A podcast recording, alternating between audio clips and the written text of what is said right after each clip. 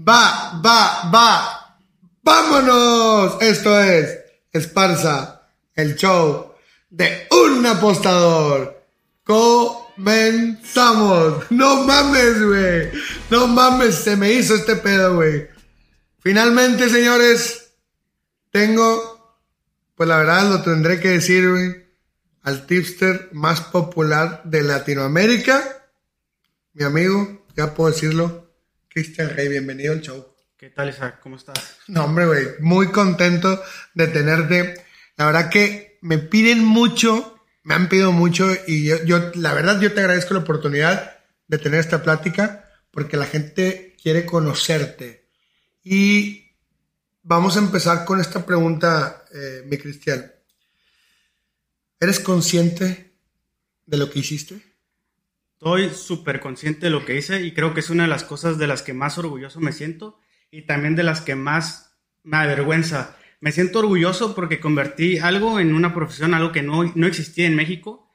De hecho, mucha gente no lo sabe, pero yo fui el primer tipster dentro de México. Yo fui la primera persona que cobró dentro de México. A partir de ahí empezaron a surgir tipsters por, por todos lados. Y hoy los ves actualmente este, en, en, Instagram, en YouTube, en Telegram, en todos lados hay tipsters, hay cientos y miles de tipsters y eso me gusta porque es algo que yo inicié, que yo hice, que cuando yo empecé en Twitter, en redes sociales, habían cinco apostadores populares o famosos y el más famoso tenía como dos mil seguidores. Cuando yo llegué, fui el primer tipster y a partir de ahí se, se hizo un desorden total y un poquito de vergüenza siento porque mucha gente que no debería estar ganando dinero por cobrar por Pix, mucha gente que realmente no sabe nada, que no tiene un conocimiento, está cobrando de algo que realmente no debería de hacerlo.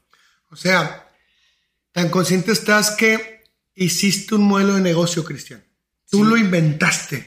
¿Cómo te sientes con esa responsabilidad? Ya existía, o sea, ya existía en Estados Unidos, pero en México nadie, absolutamente nadie cobraba. Y yo de repente un día llegué Después de muchos años compartiendo pics gratuitos, porque la gente no lo sabe, la gente ahorita que me sigue ayer o hace una semana o hace un mes, solamente me ven, ven mi cantidad de seguidores y dicen, ah, esta abuela tuvo fácil. Pero yo inicié hace muchos años compartiendo mis tickets en, Twitter y de manera gratuita durante años. Ahí, ahí, me voy a parar un poquitito, ¿sí? Vamos a detenernos un poquito. Digo, eh, eres la generación cero, se podría decir que eres el primer embrión, el, el, el, primero empezó este movimiento que hoy genera millones de pesos, Cristian. De dólares. De, ¿Eres consciente? O sea, eh, hiciste, van a decir, güey, que te estoy alabando mucho, simplemente estoy dando el lugar real. Y me voy a regresar un poquito a esto que me acabas de decir de los free picks. ¿En qué momento te diste cuenta que querías hacer esto? No premium ¿En qué momento comenzó esto? Uy, la historia es larguísima y te tengo que explicar todo el contexto porque sería muy fácil solamente decir en qué momento inicié mi primera apuesta. Yo en, en el año 2010 estaba estudiando en la preparatoria. Mi papá me ¿Qué edad tenías? Yo creo que tenía unos... Tenía 18 años. Tenía 18 okay. años. Eh, yo estaba estudiando en la preparatoria. Un día llega la, la, directora y me saca el salón. Me dice que, que yo no puedo seguir estudiando ahí porque mi papá no me va a pagar la, la preparatoria. Yo me voy de ahí, me voy súper triste, la verdad. No es que ame estudiar, pero quería terminar la prepa con, junto con mis amigos, con, junto con toda mi generación. Yo llego a mi casa y digo, ok, en los próximos seis meses no voy a hacer absolutamente nada. ¿Qué voy a hacer en los próximos seis meses? Y vi, yo miraba en ese entonces mucho ESPN, a mí me encantaba ESPN, fútbol picante, todo, Sports Center, todo esto me gustaba mucho. Y yo quería llamar la atención de David Feitelson, de Gómez Junco, de todos estos periodistas y me empezó, y me abrí una cuenta de Twitter que se llamaba Algún día ESPN, porque era como que yo, mi tirada. Yo algún día. ¿Cómo se llamaba? Algún día ESPN. Yo quería trabajar en ESPN, ese era como que mi sueño en ese momento. Creo mi cuenta, empiezo a hablar de fútbol, de fútbol. Hablaba únicamente de fútbol, porque eh, al final de cuentas aquí en México de lo único que se habla es de fútbol y es un deporte que a mí me, me ha gustado mucho, como desde ahí del 2005. Antes de eso no, no me gustaba, siempre lo consideré un deporte de nacos, la verdad. Okay. Este, me empieza, empiezo a tuitear, empiezo a tuitear, empiezo a jalar muchos seguidores. Algún día ESPN. Algún día ESPN. Bien. Empiezo a jalar muchos seguidores. Con el tiempo, a los 2, 3 años, las marcas me empiezan a contactar. ¿Cuántos seguidores tenías? A los 2, 3 años yo tenía como unos 100 mil seguidores. Y en ese entonces eran muchísimos seguidores, era una de las cuentas más grandes de fútbol. De hecho, era la cuenta más grande de fútbol que no tuviera nada que ver con algún famoso. Y tenía otras cuentas muy famosas de fútbol en Facebook. Este, entonces yo empiezo a tener muchos seguidores, las marcas me empiezan a contactar y ahí es donde yo empiezo a generar un poco de dinero. Un día, Caliente me contacta, bueno, yo contacto a Caliente, luego Caliente me contacta y empezamos a trabajar juntos. Yo en ese momento no era tipster, apostaba ocasionalmente, pero en un casino físico, jamás en la aplicación. Y empiezo a trabajar con ellos, eh, empiezo a trabajar con ellos en mi Tú contactas, eh, me, me paro tantito, perdón que te interrumpa. Tú contactas a Caliente vía Twitter, Instagram, mensaje, teléfono, ¿cómo? Por mensaje de Facebook. Les, les digo, ¿saben qué? Quiero trabajar con ustedes pero no nomás le mandé mensaje a Caliente, yo le mandaba mensaje a Bimbo, a Heineken, a todas las agencias de publicidad, porque ese era, la ese era el modo en que yo me ganaba la vida. Yo ganaba dinero por campañas publicitarias. A mí, por ejemplo, un día Nissan llegaba y me pagaba 5 mil pesos por un tweet. Entonces así es como yo generaba dinero. Cuando hago un acuerdo con Caliente, cuando hago un acuerdo con Caliente, me empiezan a pagar cierta cantidad de dinero y demás. Yo hago mi, mi cuenta ahí mismo para apostar más que nada para entender la aplicación y entender lo que yo estaba recomendando. Yo inicié con mil pesos. Ya apostabas. Ya apostaba. Yo apuesto desde chiquito, desde niño apuesto. A mi papá yo siempre le daba dinero para que me fuera a meter apuestas en un book. A ver, o sea, tú, exacto, eso es bien padre. Tú, tú desde 8, 9 años ya traías, eh, eh, eh, o sea, ya apostabas, pues obviamente físicamente, pero ya sabías que existía una industria. Sí, ya sabía, porque yo soy de Tijuana y aquí en Tijuana los casinos son como los Oxos. Hay muchísimos casinos aquí, hay muchísimo caliente y mi papá además apostaba. Toda mi familia paterna siempre apostó, siempre fue de book, siempre han sido amantes a la NFL, al béisbol, al boxeo sobre todo. Y yo cada vez que peleaba Mike Tyson, que peleaba Julio César Chávez, que en ese entonces ya estaban en, en la debacle de su carrera, pues de todas formas yo, crecí con esas figuras, con lo que representaban, y a mí me valía que Mike Tyson me pagara menos mil, menos diez mil, porque siempre estaba en eso, yo juntaba 10 dólares y se los daba mi papá. Siempre fueron mis apuestas, siempre fueron de boxeo. Nunca fueron de béisbol, de fútbol, boxeo, porque a mí el box me encantaba. Además, en ese tiempo yo era súper fan de Oscar de la Hoya súper, súper fan de Oscar de la Hoya y cuando peleaba con Fernando Vargas, con quien fuera, siempre le apostaba. Así fue como yo inicié apostando. Esos fueron tus primeros acercamientos con las apuestas. Sí. Entonces, adelanto un poquito, creas tu cuenta, algún día ESPN, empiezas a generar dinero con las marcas, eh, ahorita mencionaste Nissan, Coca-Cola, le hablabas a, a, todos, porque la gente cree que es bien fácil que tú llegaste con caliente, pero le hablaste un chingo de marcas, Ajá, ¿no? Haces el contacto con Caliente, Cristian, ¿y qué pasa? Yo digo, ok, le voy a meter mil pesos, voy a trabajar con ellos, voy a entender cómo, cómo se mueven las apuestas para yo recomendar algo de lo que sé, de lo que trato. Además, yo, a mí me encantaban las apuestas. Sí, sí, sí, claro. Me encantaban los deportes, siempre los miraba y dije, llegando a los 10 mil pesos con esos mil pesos, los voy a retirar y me salgo, me retiro. Pues eso nunca pasó.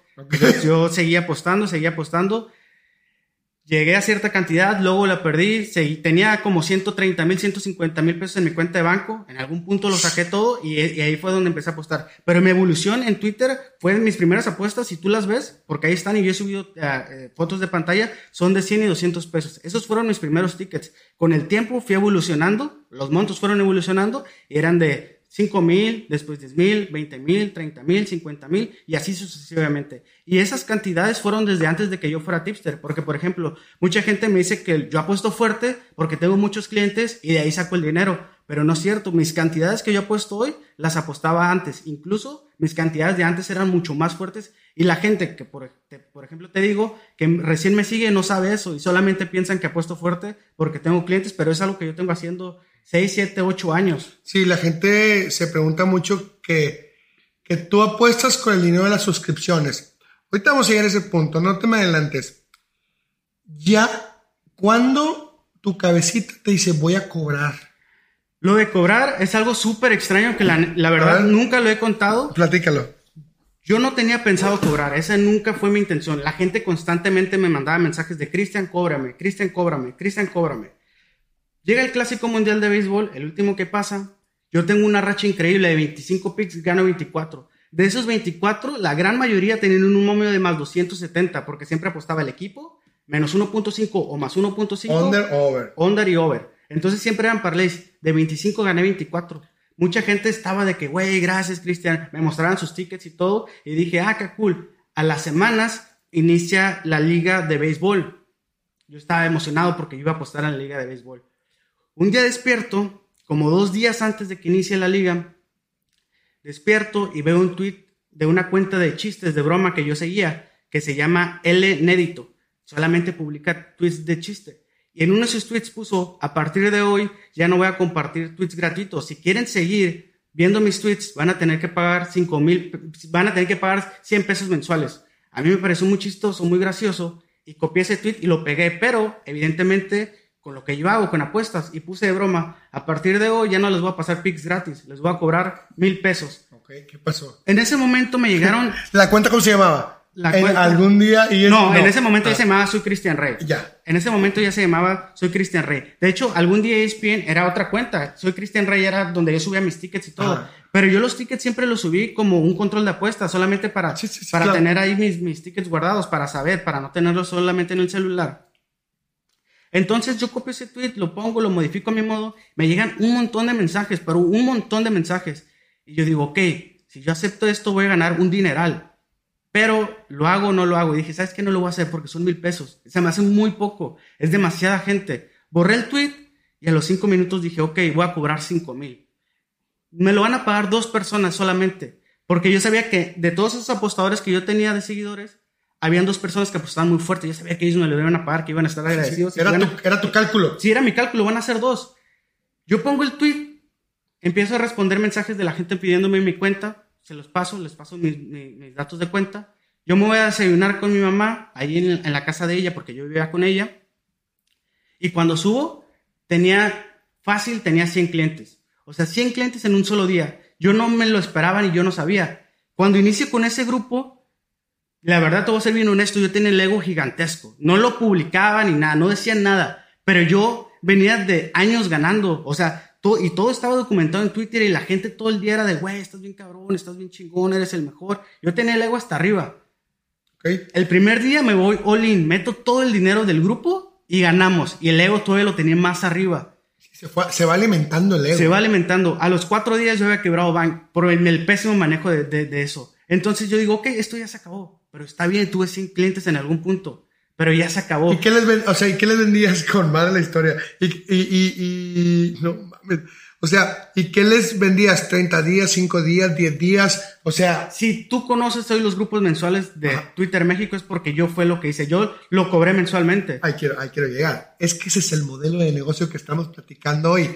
O sea, si tú hubieras puesto eh, el PIC por todo el año, ahorita todos estuviéramos cobrando todo el año. Así es. O sea, Y las cantidades que cobran hoy los tipsters aquí en México Ajá. es altísimo porque yo puse la vara gigantesca, o sea, 5 mil pesos. La gente empezó a cobrar mil, dos mil y se les hacía barato. Y no es cierto, realmente un tipster o un paquete no debería costar más de, de 500 pesos, sinceramente. Pero yo puse la vara tan alta que ya todos están cobrando cantidades sumamente altas. Y la gente no lo sabe. Hay mucho tipster que a lo mejor está cobrando mil pesos y cree que está cobrando barato y realmente no está cobrando barato. Está cobrando muchísimo dinero. ajá, o sea, el, el- el- a ver, el, el- el que está cobrando mil pesos es mucho o es poco? Es mucho. ¿Debería cobrar cuánto? No lo sé, no lo sé, no lo sé. sé, pero siento que es mucho dinero. Ajá. Es que, ¿te acuerdas la primera pregunta que te hice, güey? Tú iniciaste esto, güey. Y pusiste una vara. Ahorita creo que cobras 10 mil pesos. Este, pues nadie. O sea, es, es muchísimo dinero, 10 mil pesos. Y ahorita me estás diciendo que mil son muchos porque eres muy consciente de lo que está pasando. ¿No? O sea, eres, eres tan consciente que creaste un modelo de negocio y, es- y esto ya nadie lo va a parar, Cristian. No, cada día incrementa mucho más. O sea, esto hace cuando yo inicié en Twitter, o sea, muy pocos los apostadores. Actualmente hay una infinidad de apostadores. Esto cada año crece mucho más y sobre todo tiene que ver mucho con la publicidad de Caliente que aparece por todos lados. Caliente aparece en Fox, en ESPN, en los partidos. Caliente ha sido también parte fundamental de todo esto. O sea, el, el- sí, porque eh, pues Caliente hoy, hoy por hoy creo que patrocina 14 equipos de Liga MX, está metido con el béisbol. ¿Cómo haces, Cristian, para mantenerte en la cima? ¿Cómo, cómo, cómo, cómo manejas eso? Es un tema de disciplina. Sinceramente, yo llegué hasta donde estoy. Si es mucho, es poco, pues es irrelevante cada quien lo decide. O sea, cada quien dice si es mucho o poco. llegué de, circunstancialmente aquí, sinceramente. Si a lo mejor mi papá me hubiera pagado la preparatoria, nunca creo una cuenta de Twitter. Ni, ningún amigo de, de mi ciudad tiene Twitter. Soy el único con Twitter. Ningún amigo lo tiene. En esa, en esa, claro, claro. Ajá, yo nunca hubiera hecho esa cuenta. Si yo no, si yo no creo mi cuenta y se vuelve tan popular, jamás contacto a Caliente. Si, si Caliente no me contacta para trabajar conmigo, yo jamás hubiera apostado, por lo menos no en la aplicación. Todo eso fue circunstancial. ¿Es una serie de eventos afortunados o desafortunados? No, sumamente afortunados. Si no, yo ahorita estuviera trabajando en un McDonald's y es sincero, o sea, es la verdad, güey. Yo no tengo, yo no tengo yo tengo muy pocas virtudes de trabajo. Yo me levanto tarde, soy muy flojo, soy irresponsable, soy respondón, no, no me gusta que me manden. Yo sinceramente hubiera trabajado en un McDonald's.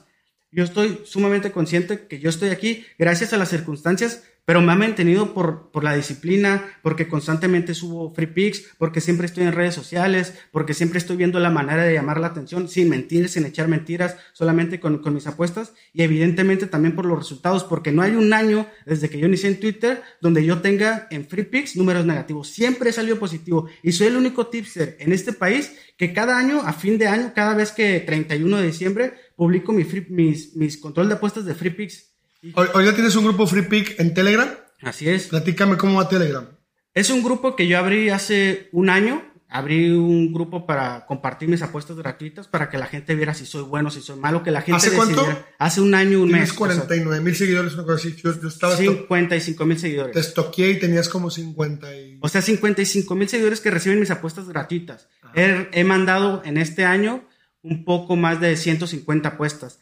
En esas 150 apuestas, yo he tenido una utilidad de medio millón de pesos. O sea, solamente son apuestas gratuitas, ni siquiera son las apuestas que yo meto, las que meto en mis grupos. Son apuestas para la gente, la, porque la gente me lo pide. Evidentemente, yo puedo tener una racha de 10, 10 victorias seguidas y cuando pierdo va a haber hate y van a decir que soy un pendejo y que siempre pierdo y demás.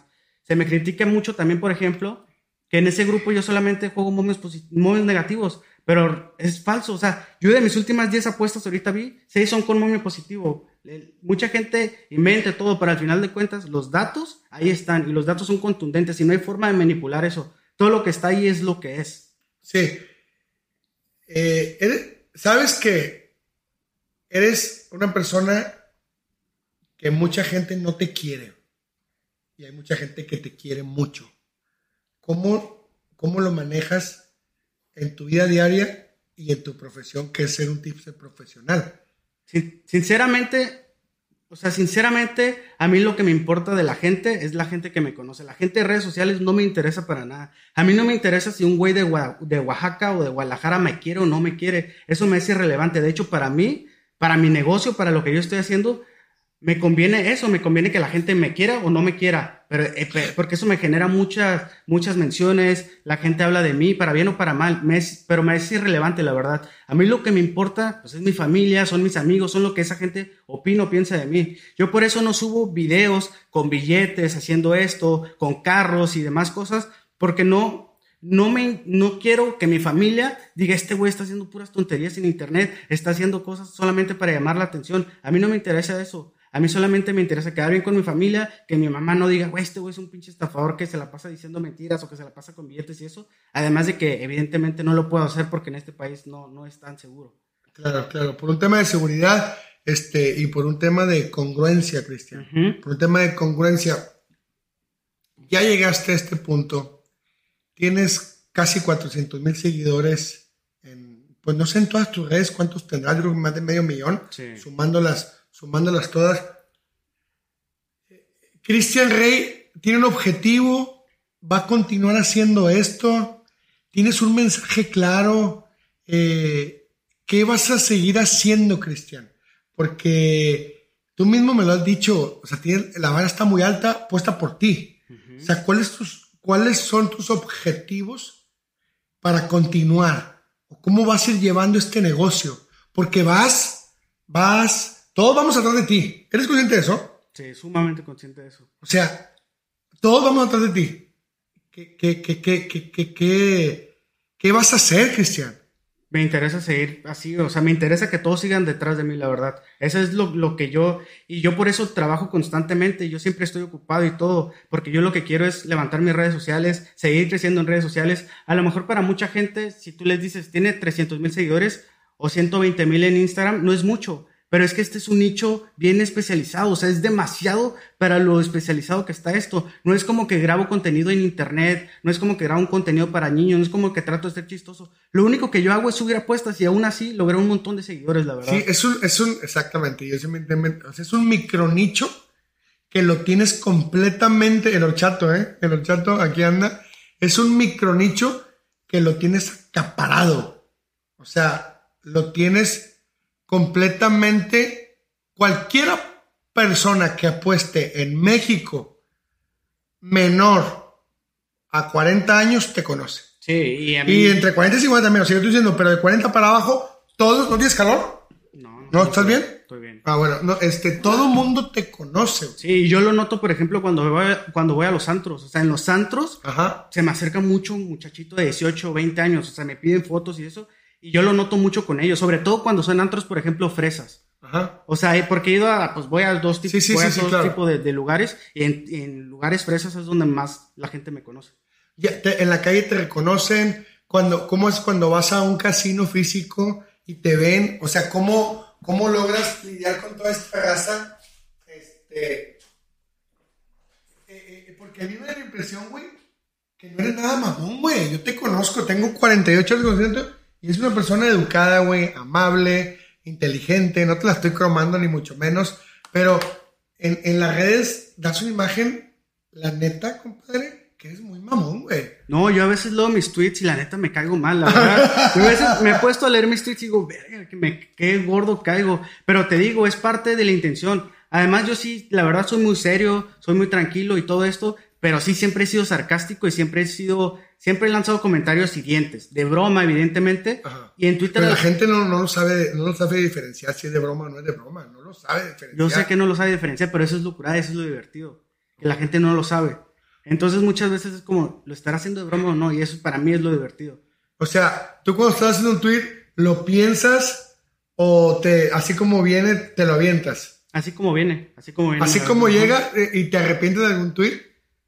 No, la verdad es que no, no me arrepiento de ningún tweet. O sea, siempre, o sea... Nunca he sido clasista en mis tweets. Nunca, o sea, nunca he sido clasista. Ni, nunca he hecho ni, misógeno, ni homofóbico. nada de eso. Este... O sea, si, si alguien me dice, güey, eres un pendejo, siempre pierdes, a lo mejor es sí, digo, güey, tú apuestas 100 pesos. O, güey, tú, tú, ya vi tu casa, güey, y, no mames, eso, es una posilga, güey. Pero eso solamente es cuando se me ataca. Pero si no se me ataca, yo jamás me he metido con nadie. Jamás me he metido con un seguidor. Jamás me he metido con algún tipster. Yo nunca he estado involucrado en esas peleas de tipsters. A mí no me interesa eh, nada de eso, No, güey, entonces es, este, en tu posición malarías pero seguramente si alguien más estuviera en mi posición no lo entendería y lo haría. Y lo haría muy mal.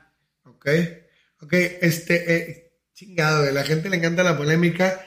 Este, la envidia en el mundo de las apuestas en todos lados existe. Eh, yo veo que hay mucha gente muy envidiosa, güey, que nada más está viendo. Por ejemplo, a mí me encanta el Doyer menos uno. Platícame, no el Doyer menos uno, sino que lo quiero agarrar como ejemplo que hay cientos, Cristian, cientos de cuentas que nada más están esperando que doyes, en un ejemplo, no sea menos uno para atacarte. Sí, de hecho muchas veces yo no apuesto doyers y pierden los doyers y de repente recibo mensajes de, güey, perdiste, eres un pendejo. Y es como, güey, tengo dos semanas que no meto doyers. El doyers menos uno, por ejemplo, yo el año pasado la gente dice que siempre meto Doyers. Metí 30 veces Doyers en la temporada. Son 100, ah, bueno, la pasada fueron 60 juegos. Incluyendo playoffs y serie mundial. Ah, Aposté 30 veces. Para empezar, no es ni el 50%. En segundo, tuve una efectividad altísima. Gané 25 picks y perdí 5. ¿Por qué dejarlo de hacer? ¿Por qué, ¿Por qué tratar de arreglar lo que no está roto? O sea, si algo te funciona, pues hay que seguirlo haciendo. y la gente dice, es que ¿por qué le voy a pagar si siempre me han dado menos uno? Es una pendejada, güey. Es, que además no tiene, no tiene, no tiene sentido lo que dicen. Porque, por ejemplo, tú puedes apostar Doyers todo el mes y puedes terminar quebrando bank. Y yo puedo apostar dollars todo el mes y puedo duplicar o triplicar el bank. Explícamelo como si fuera un niño de dos años. Se trata de un tema de montos. O sea, no importa lo que apuestas. Para mí siempre ha sido más importante el monto que la misma jugada. Porque el monto representa la seguridad que tú tienes en el juego o las unidades. Es, tú puedes quebrar bank, yo puedo triplicar el bank con dollars menos uno. Y eso de que lo meto siempre no es cierto. En este mes, por ejemplo, solamente he metido dollars una vez. Pero la gente piensa que siempre doyes. hay gente que está viendo el juego de doyes para atacarte y tú qué pedo, güey. De hecho, cada vez que voy a meter Doyers en mi grupo, lo paso de free pick para lo mismo, para generar esa polémica de, güey, siempre metes lo mismo. O sea, no hay, no hay alguna vez donde yo he metido Doyers que no le haya pasado de free pick. O posiblemente sí lo hay, pero son muy pocas.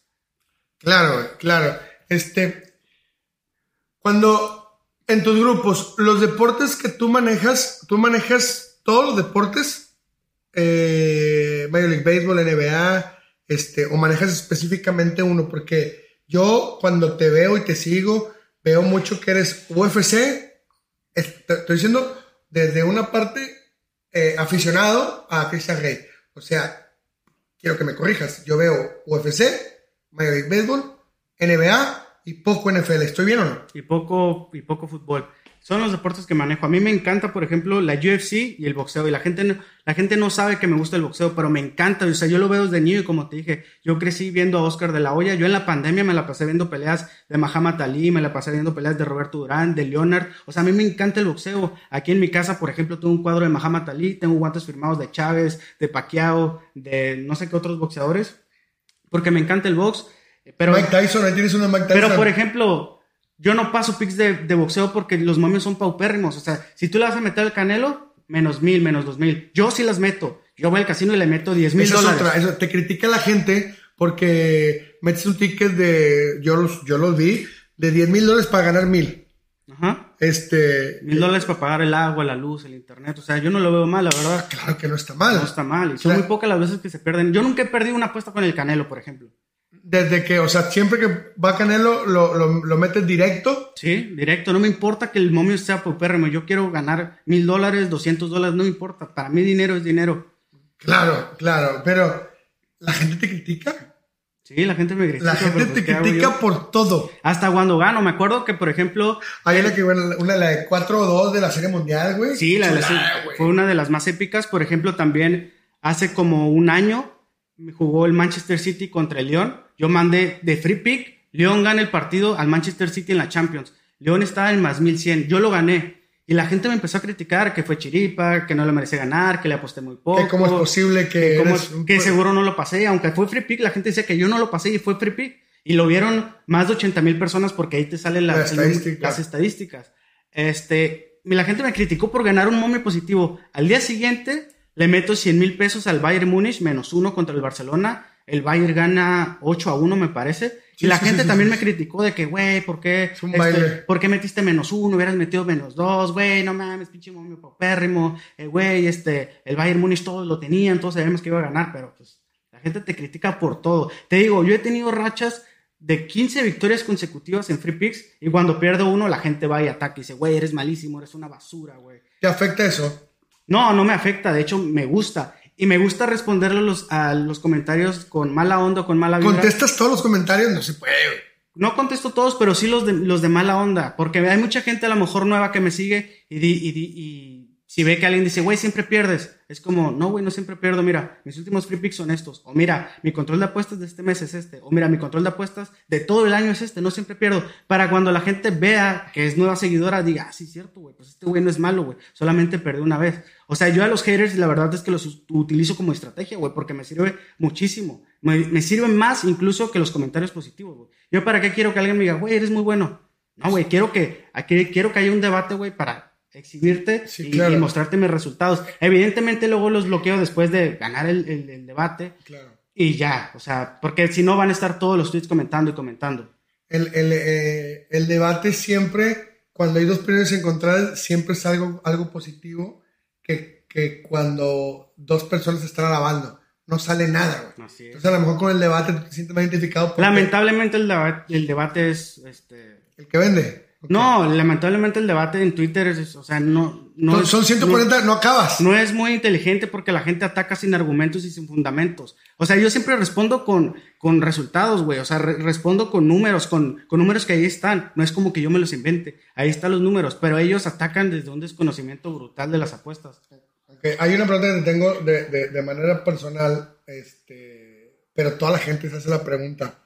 Ya subí un video ahí en mis redes sociales, este, que tus tickets, ¿puedo decir con quién trabajas? Sí, por supuesto. Ok, porque quiero, podrías platicarnos ahorita la historia de Play Do It. Ajá. Bueno, si quieres, este, Dicen que tus tickets son ficticios, Cristian. La gente no sabe, pero yo, mis tickets que apuesto en, en Los que aparecen ahí, los que aparecen ahí, yo los subo para empezar porque visualmente se ven mucho mejor que los que yo meto en el casino. Pero muchas, la gran mayoría de las apuestas que yo meto de 10 mil pesos, de 20 mil pesos, que a la gente se le hace una brutalidad. Yo voy al casino y, los- y realmente estoy jugando 5 mil, 6 mil, 7 mil, 10 mil, 2 mil, 1000, 3 mil dólares. Y ahí tengo mis tickets y tú los pudiste los vi, ver. yo los vi, yo y yo si quieres, al rato subo un- una historia en Instagram mostrando todos mis tickets de casino físico. O sea, yo tengo una cajita con más de 300 mil dólares. Y, y no son todos mis tickets porque hay muchos que los he perdido. Yo no pongo cantidades tan fuertes en la aplicación porque por, real- por re- realmente eso, porque yo no quiero que la gente diga, ay, güey, este güey no está apostando 100 mil pesos diarios, no los está apostando. Y yo lo entiendo perfectamente, sobre todo porque yo trabajo con ese casino. Entonces entiendo que la gente piense eso, pero la verdad es que son muy pocos, no son tantos, ¿eh? Los que, los que creen eso. sí, porque yo hace como unos dos o tres años hubo como que una polémica de tickets falsos y como que se quedó el estigma. Se quedó el estigma, hasta te ponían, güey, eso es bien crack, te ponían los errores de, de la edición y, y yo decía, ¿quién chingados tiene el tiempo para hacer eso? Sí, gente, que, gente no- que no tiene nada que hacer en que no tiene que ser para, para de alguna manera, pues llamar la atención o tu atención. ¿Cómo, cómo empieza esta relación? Porque yo nunca te he visto trabajar con un casino. ¿Cómo empieza esta relación con el casino que trabajas actualmente? ¿Puedes decir la marca? Sí. Con Play Do It. Porque la gente cree, bueno, tú eres el dueño de Play Do It. No, no, bueno, fuera. O sea, tener un casino de ese nivel, con los derechos que tiene legalmente del SAT y demás, o sea, implica. Permiso de Segov. Sí, los de Segov y todo eso, o sea, implica millones de pesos que yo no tengo, que posiblemente jamás tenga. O sea, llegar a ese nivel es invertir muchísimo dinero y muchísimo tiempo, porque un casino no lo haces de la noche a la mañana. O sea, ellos me han contado la historia y tardaron 5, 8 años en hacerlo. Con los permisos, Con los permisos, ajá. Alguien me dijo, es que a mí se me hace que Cristian es el dueño de Play Do It. No, bueno, fuera. No viviera aquí, no estuvieras tú aquí. No, pues esto, es- esto es una mansión. Ah, bueno, claro, claro, claro. Claro, claro. O sea, no me- si fueras multimillonario no me invitarías, No cabrón. invitaría. Qué cabrón. No, pero este, yo inicio con ellos de una manera muy extraña porque yo siempre juré que no iba a trabajar con un casino. Yo siempre le dije, no, va en contra de, o sea, yo no puedo ser tipster y trabajar para un casino. Después dije, además, económicamente no me ofrecen lo que yo creo merecer, porque a mí me habían llegado muchísimas ofertas. Te ofrecemos esto, te ofrecemos esto, te ofrecemos esto. Y a mí, sinceramente, me parecía hasta una burla, me parecía muy poco. Me parecía que no me estaban dando el valor que yo merecía. los otros. Los, otros- los otros casinos. Ajá. Un día me marca un amigo que es tipster, bueno, era mi amigo, ya no lo es, Ok. y me dice, Cristian, este, este casino me habló, quieren trabajar conmigo. Y yo les digo, ¿sabes qué? Invítame. O sea, diles que me conoces, invítame, porque me había dicho, nos van a llevar en primera clase, vamos a conocer el estadio del, del Santos, y a mí yo era un estadio que quería conocer, porque ahí jugaba Osvaldo Sánchez, que es mi portero favorito de, de la infancia, de hecho es mi deportista favorito de, de todos los tiempos, no es ni Cristiano, ni Zidane, ni nadie, es, es Tienes una foto con él y todo, con Osvaldo. Sí, Sánchez. es que yo trabajaba con él también, eso mucha gente no lo sabe, pero él hacía conferencias, de estas conferencias que explicas tu vida, cuentas tu vida y todo, y yo le hacía sus videos para esas conferencias, entonces yo conocí a Osvaldo Sánchez, que también fue como, fue de rebote realmente como lo conocí. Yo subía videos antes de, de fútbol, explicaba lo de ciertos futbolistas, él, día, él un día ve el video, me dice que lloró con el video que yo le grabé, que quería que yo le editara los videos para sus conferencias y empiezo a trabajar con él, empezamos a ir a, a diferentes ciudades, a Cancún y, y demás lugares para, para las conferencias. Sí, pero no, este, te me adelantaste un poquito. Eh, querías ir a Torreón para conocerlo. Ajá, quería ir a Torreón para conocerlo. Un, ah, este, una persona tenía un acuerdo y fueron a dónde, ¿en qué parte está Play Do It? Están en Torreón, están en Torreón. ¿Vas para allá? Llegamos a Torreón. Yo solamente quería ir por el viaje. Sí, pues. yo, no, yo no quería nada más, yo no iba a aceptar nada. Yo al final iba a decir que no. Eh, conozco a los chavos, a los dueños de Playdude, son chavitos de nuestra edad. Bueno, de mi edad, son chavos de mi edad. Y me cayeron súper mal cuando los conocí. Se me hicieron tipos súper fresas. O sea, su camisa Hugo bien vestiditos, bien planchaditos, su zapatito Louis Vuitton. Yo los vi y dije, estos vatos son unos fresas de lo peor. Me empiezan a tratar de sacar plática y yo la verdad es que estaba como que súper a la defensiva. Yo no quería platicar mucho con ellos. Yo decía, estos tipos son sumamente falsos. Y Quieren algo de mí. quieren algo de mí, por eso me están tratando así, solamente por eso. Yo me quedé en Torreón como cinco días, nos llevaron al estadio, nos llevaron a un antro a conocer, nos llevaron a varios lugares y con el tiempo me fueron cayendo bien, fue cambiando como que mi mi pensamiento hacia ellos. Un día estábamos comiendo en Denis y hay una balacera en Torreón. De, hecho, es una, creo que una balacera muy popular allá. Eh, matan a una persona ahí y cuando inicia la balacera, ellos en lugar de esconderse o de irse de ahí, a mí, a mi amigo y a mí nos protegen, nos cuidan. O sea, yo sinceramente, si llevo a alguien que no conozco o que apenas estoy conociendo, a mí me vale, me voy. Pero ellos tuvieron una actitud sumamente diferente a lo que yo hubiese hecho y eso la verdad es que me, llamó mucho la atención. Al día siguiente nos ofrecen trabajar con nosotros y nos dicen que quieren. Nos dicen, ¿sabes qué? Queremos darles un porcentaje de las pérdidas de los clientes, les vamos a dar un link. Y yo dije, ¿sabes qué? No quiero trabajar con eso. Yo no quería trabajar con eso porque, no sé, sinceramente yo pensé que iba a ganar muy poco. Yo dije, ¿sabes qué? Yo qué voy a ganar de que si alguien apuesta 100 pesos, voy a ganar 18 pesos. Y yo no, yo no creía que la gente se iba a registrar. Yo dije, no, yo no quiero eso. No me llama la atención. Además va como en contra de un tipster. Además yo no quiero estar publicando enlaces. Yo no quiero que la gente me asocie con ustedes. Yo no quiero que la gente me tire hate. Porque ahí tendrían hasta cierto punto cierta razón. Yo me devuelvo a mi ciudad, me devuelvo a Tijuana y empiezo a hablar con uno de ellos. Uno de ellos se hizo muy amigo mío. De los dueños. Uno de los dueños se hizo muy amigo mío. Hablamos de cosas que nada que ver con apuestas, nada que ver con grupos y nada que ver con trabajar con ellos. Estamos hablando de otras cosas. Y un día me entra la espinita. Bueno, uno de ellos me habla y me dice, ¿sabes qué? ¿No vas a trabajar con nosotros? Pero en buena onda. Y yo les digo, ¿sabes qué? Sí, pero no así. Y me dice, ¿qué, qué es lo que quieres? Y ya le mando yo un correo de todo lo que quería un sueldo eh, que yo quería, un contrato multianual que yo quería, bonos que yo quería para mis seguidores, regalos que yo quería para mis seguidores, se los mandé esperando que me mandaran a la chingada, porque la verdad era mucho más de lo que cualquier casino me podía ofrecer. O sea, otro casino me ofrecía el 5% de lo que yo estaba pidiendo en ese momento. Les pediste algo para que te dijeran que no, Cristian. Así es, pero para verme educado, de, por decirlo de alguna manera, y aceptan, me dicen que sí, entonces yo voy a Torreón y firmo contrato con ellos, así es como inicia mi relación con ellos. Después me he vuelto muy buen amigo con ellos, hemos ido a Mazatlán, hemos ido a Torreón, hemos ido a, Durango, hemos ido a sus ranchos, hemos ido a hacer muchas cosas. Y la verdad es que hablamos de todo, de apuestas, de casinos, de, cosas que nada que ver con esto. Y la verdad es que me gusta mucho. Sí, por, por eso yo te preguntaba y la gente que si eras el dueño, porque tú pusiste el mapa Play Do It, ya sé que me vas a decir que no pero pues yo conozco Play Do It por ti. ¿Cuántos Isaac Esparza hay? No, yo te voy a decir que sí. Sinceramente, yo ese casino cuando contactan a mi amigo y me habla de él, yo no lo conocía, yo no sabía de la existencia de ese casino. Era un casino que no era popular. En México existía Caliente y B365 y Quizá Codere y Párale. Betcris. Y Betcris y Párale de contar. O sea, eran los únicos casinos. Habían otros, pero. Habían otros, pero realmente no figuraban. Eran casinos chafas. Cuando ellos me contactan y empiezo a trabajar con ellos, el casino empieza a subir escalones, escalones, suscriptores. Todas las fotos que yo recibo ya son de ese casino, son apuestas jugándose ahí. Y sinceramente yo me siento también sumamente orgulloso de haber puesto en el top 3 de este país a ese casino cuando realmente era nadie. Es como agarrar al Puebla, el Puebla, el Puebla más malo y llevarlo por lo menos a la final. O sea, no te hablo del campeonato porque evidentemente está caliente todo en el número uno, pero tienen un presupuesto gigantesco. llevar al Puebla a jugar contra el América o contra los Tigres, pues tiene un, mérito tremendo. Y, tú y tú eres parte del éxito con, eh, de ellos. Así es. Y ellos lo reconocen de alguna manera, están o sea, saben eh, lo que has hecho con ellos o esos temas no están, No, están sumamente agradecidos y cada vez que yo voy o que, o que va mi hermano y cada vez que nos vemos siempre nos regalan algo, o sea, siempre son de que obsequio, nos regalan cosas, o sea, a veces cosas caras, a veces cosas baratas, pero el tema es que si están sumamente agradecidos y constantemente me lo repiten. Este, la gente podrá pensar que tú quieres que pierdan.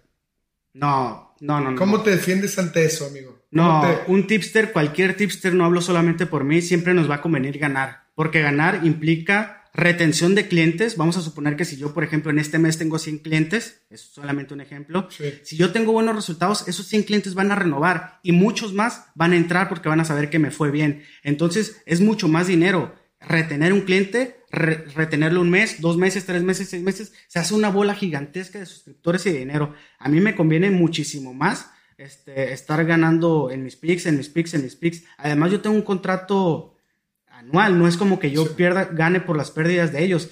Además, ningún casino en el mundo con un poquito de ética te va a decir que tú hagas perder a tus clientes. Además, Yo no creo que algún casino en algún momento haya necesitado de algún influencer o de algún tipster para empezar a generar dinero. Los casinos, sí o sí, no todos los días, ¿eh? porque mucha gente dice que el casino siempre gana. No es cierto, no es cierto, el casino no siempre gana, pero a la larga, evidentemente van a ganar.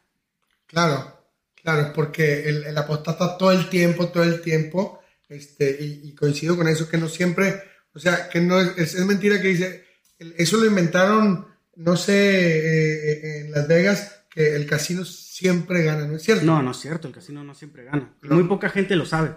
Exacto, sí, y por eso la gente siempre está como opinando, y es una pregunta que tengo, los amaños. Y uno de tus seguidores te lo pregunta, ¿qué opinas de los amaños?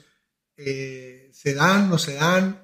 Mira, evidentemente en las apuestas va a existir amaños, pero yo creo que en la tercera división de Venezuela, de Guatemala, Primetime, NFL, de Bolivia, no, jamás. Jamás un jugador, Tom Brady, se va a vender para perder una final. LeBron James. LeBron James jamás se van a vender para. Ellos están preocupados por su legado.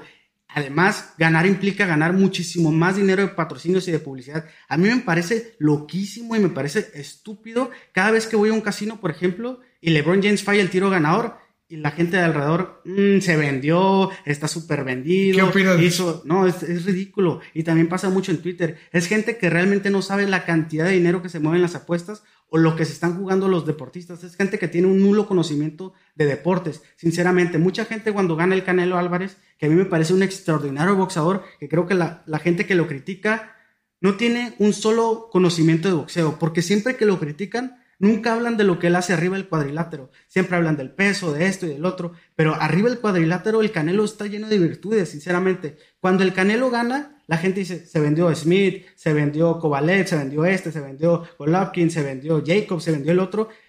A ningún boxeador le conviene bueno, a todos los boxeadores, mejor dicho, les conviene ganarle, ganarle al Canelo. Al ganarle al Canelo implica ganar millones y millones de dólares. 10, 20, 30, 50 millones de dólares. Ganarle al Canelo te da contratos millonarios por el resto de tu carrera. Te pone, te pone en otro nivel.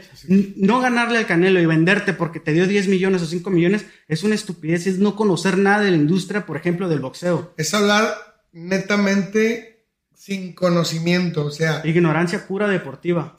bueno, ¿tú quieres hacer algo, Cristian, para que eso cambie? O sea, o te vale madre y quieres que la gente viva en la ignorancia. No, a mí me encantaría, y no solamente en las apuestas, en todos los ámbitos de la vida y de este país, que la gente hablara con conocimiento de causa, que la gente tuviera argumentos para hablar y no que hablara lo estúpido. Pero sinceramente yo no intento cambiarlo. Si la gente no se cambia por sí sola, pues la neta es que me vale, o sea, no me interesa. O sea, chingado, güey. Este, yo también me sorprendo la ignorancia que existe, pero también no estás en la posición de que, güey, déjeme ayudar a la gente o, sea, o, lo quieres hacer a través de tus apuestas. No, seguimos hablando del mismo tema de, venderse y de amañar. No me interesa, la verdad, que tratar de educar a la gente. No soy profesor ni me están pagando por eso. O sea, yo estoy haciendo lo que yo quiero y mi intención siempre en Twitter ha sido llegar no a las masas. A mí no me interesa, como te dije, llegarle a un güey que vive en Oaxaca o que vive en Veracruz, que vive con su mamá, que no tiene dinero. O sea, no me interesa y no es por clasista, es porque mi público es otro. Lo que yo estoy buscando es otro tipo de gente. Es la gente que tiene un poco de cerebro y la gente que por lo mismo está ganando un buen sueldo y que puede apostar grandes cantidades y que entiende todo esto. Todo esto que tú estamos hablando, la gente lo entiende, la gente inteligente lo entiende y es la que me paga mi, mi suscripción. No vas a ver a un niño que no tiene dinero o que no entiende nada de apuestas o que no tiene o que tiene una nula inteligencia dentro de mis grupos. No lo vas a ver. Bien, bien. ¿Eres marketinero? 100% y la gente me dice mucho que soy más marketing que apostador y la verdad es algo, es uno de los elogios o halagos que a mí más me gustan porque para mí es un elogio y un halago. Ser marketinero, tener un buen marketing, saberte vender, la gente no lo sabe, pero es sumamente complicado y sumamente difícil. No cualquiera puede llegar a los números que estoy teniendo. Y la verdad es que sí, soy mucho mejor en marketing o marketinero que apostador. Eso es, estoy consciente de eso siempre. Yo siempre he entendido que como apostador estoy muy sobrevalorado, sumamente sobrevalorado. ¿Me considero bueno? Sí, la verdad es que sí. No, no, está prendido. La verdad es que sí me considero bueno. Los resultados públicos ahí están, pero creo que tengo muchísimo más seguidores y muchísimo más cariño de la gente y muchísimo más comentarios positivos de los que creo realmente merecen. Porque, porque la gente cree que te ofende cuando te dicen, eres puro marketing. No, no, no, no. La verdad es que está increíble que me digan eso. A mí me encanta que me digan eso. O sea, llegar a estos números que estoy teniendo no es cosa sencilla. A mí de qué me serviría, por ejemplo, ser un gran apostador si no me sé vender en redes sociales, si no sé aprovechar una buena racha, si no sé hacer nada de eso. La verdad es que podría sí estar ganando mis apuestas y todo, pero al final no tendría muchos clientes. Talento desperdiciado. Talento desperdiciado, así es. Oye, estaba escuchando que hasta corrido tienes, compadre. Tengo, y tengo tres corridos, ¿eh? Ah, chinga. Y tengo tres corridos. Ahorita yo escuché uno muy bueno. ¿Esos corridos quién te los hizo? ¿Cómo estuvo la historia? Hay uno que me lo hizo un cantante que se llama el de la guitarra. Creo que, de hecho, en, en el género es bastante conocido. Él me contactó un día porque creo que era un seguidor mío y me dijo que me iba a hacer un corrido. Hay otro que le hizo un gran amigo mío que le dicen El Peligro, que a mí ese corrido me, me encanta. Y hay otro corrido de, de, un grupo que se llama Los Contactos. Está bueno. Están buenos porque cuentan en dos, tres minutos parte de mi historia o parte de lo que yo, yo he hecho en las apuestas. Sí, porque pues el, el, que escuché yo está muy bueno. ¿Los otros están en YouTube? En YouTube están así. Eh, en Spotify, ¿cuál es el que está? Eh, se llama En el camino andamos de los contactos. Ok. Eh, nunca subestimes tus hobbies que te pueden... Nunca subestimes tus hobbies pueden terminar dándote de comer. Es una gran frase. Y ojo, que no es una frase que yo le trato de decir a la gente. Yo no quiero que si tú eres un pésimo jugador de fútbol, y tienes 14, 13 años, quieres ser futbolista, porque realmente tienes que entender tus limitaciones. Pero si a lo mejor tú estás haciendo un hobby, algo que te gusta, editar videos, hacer videos para YouTube y demás, Streamer, y, ajá, y te empieza a generar un poquito de dinero, de ahí te tienes que agarrar, porque ya cuando te empieza a generar un poquito de dinero, es que posiblemente a la larga, si tienes disciplina y constancia, y evidentemente tienes talento en lo que haces, te va a dejar mucho dinero. Repito, no significa que tienes que perseguir tus sueños solamente porque sí si tú crees que eres bueno y lo estás haciendo y ya estás generando un poco de dinero, entonces sí, sigue por ahí, sigue por ese camino. Me encanta mi frase. Muy poca gente conoce tu lado humano. Dices que no te interesa. Por ahí me hice una historia que a un buen amigo lo ayudaste a construir su casa o a un cliente. Eso me parece fantástico. O sea, el haberle cambiado su modo de vivir, este yo quiero que la gente sepa eso, Cristian. ¿En qué momento das todo, pero a la vez en Twitter pareciera que eso te vale madre? O sea, ¿eres tan entregado con la gente que quieres? Mira, cuando yo empecé a generar un poco de dinero, yo siempre tuve miedo de actuar como nuevo rico. Yo, al primer mes de Tipster, a los primeros meses, yo me pude comprar un Lamborghini, un Ferrari, me pude haber comprado cosas carísimas y tratar de, de engañar a la gente, pero yo tenía otra visión, otra perspectiva. Yo quería comprar, por ejemplo, departamentos, casas, terrenos, para empezar porque yo no sabía cuánto iba a durar el tema de las apuestas. Yo no iba a empezar a gastar mi dinero o a malgastarlo en mujeres, en alcohol, en fiestas, porque a lo mejor algún día esto se iba a acabar. Entonces yo empecé a invertir en esto, invertir en esto, en comprar esto, en ayudar a cierta gente, a la gente evidentemente que quiero. Y, por ejemplo, de este amigo que yo le presté ese dinero para construir... ¿Cuánto le prestaste? No, no hay que hablar de cantidades porque este, no se puede. Pero él me pidió un día un favor, ¿sabes qué? ¿Me puedes prestar tanto dinero porque ocupo para esto? Si pido un préstamo en el banco, pues me van a, me la van a meter. Y yo le dije, ¿sabes qué? Pues yo te lo presto, está bien, no te preocupes por nada. Yo te lo presto, solamente evidentemente fírmame un pagaré, pero no te voy a cobrar intereses ni nada, solamente quiero que construyas tu casa y todo, porque este tipo que yo conocí me parece, la verdad es que me parece un buen tipo. Y si yo puedo ayudar y no me afecta nada, pues lo hago con, con mucho gusto. Sí, porque la gente no conoce ese lado humano y cuando yo conozco y escucho las historias digo, güey, a veces las redes sociales nos dan una impresión diferente, diferente del, de la persona. Hablamos de deportes porque hay gente, nuevos tipster. No vas a evitar que siga habiendo tipster. Yo soy tipster gracias a ti, de alguna otra manera. Todos en México son tipsters gracias a mí. Sí, pero pero pocos lo reconocemos. Sí, nunca, yo nunca he recibido el agradecimiento de alguien. Aquí estoy yo. Gracias. La primera vez, siempre una primera vez. Yo existo gracias a ti, de alguna manera, este, porque enseñaste el modelo de negocio. Um, van a seguir surgiendo tipsters. Ya sé que no lo vamos a evitar. Pero también hay apostadores que no pueden pagar tu premium ni el de nadie. ¿Quieres platicarnos un poquito, Cristian, brevemente, cómo empiezas un análisis de un partido donde vas a apostar? y, es porque yo lo he visto, un ticket de 9 mil dólares de un partido prime time, donde sabes que toda la atención la va a tener ese partido, Monday night, Sunday night, el partido de gol. ¿Cómo empieza? Ahorita me dijiste algo que me gustó y, me, genera mucho, mucha cosa. Como digo, este cabrón es un tipo muy inteligente porque me dijiste, esta música es la que yo escucho.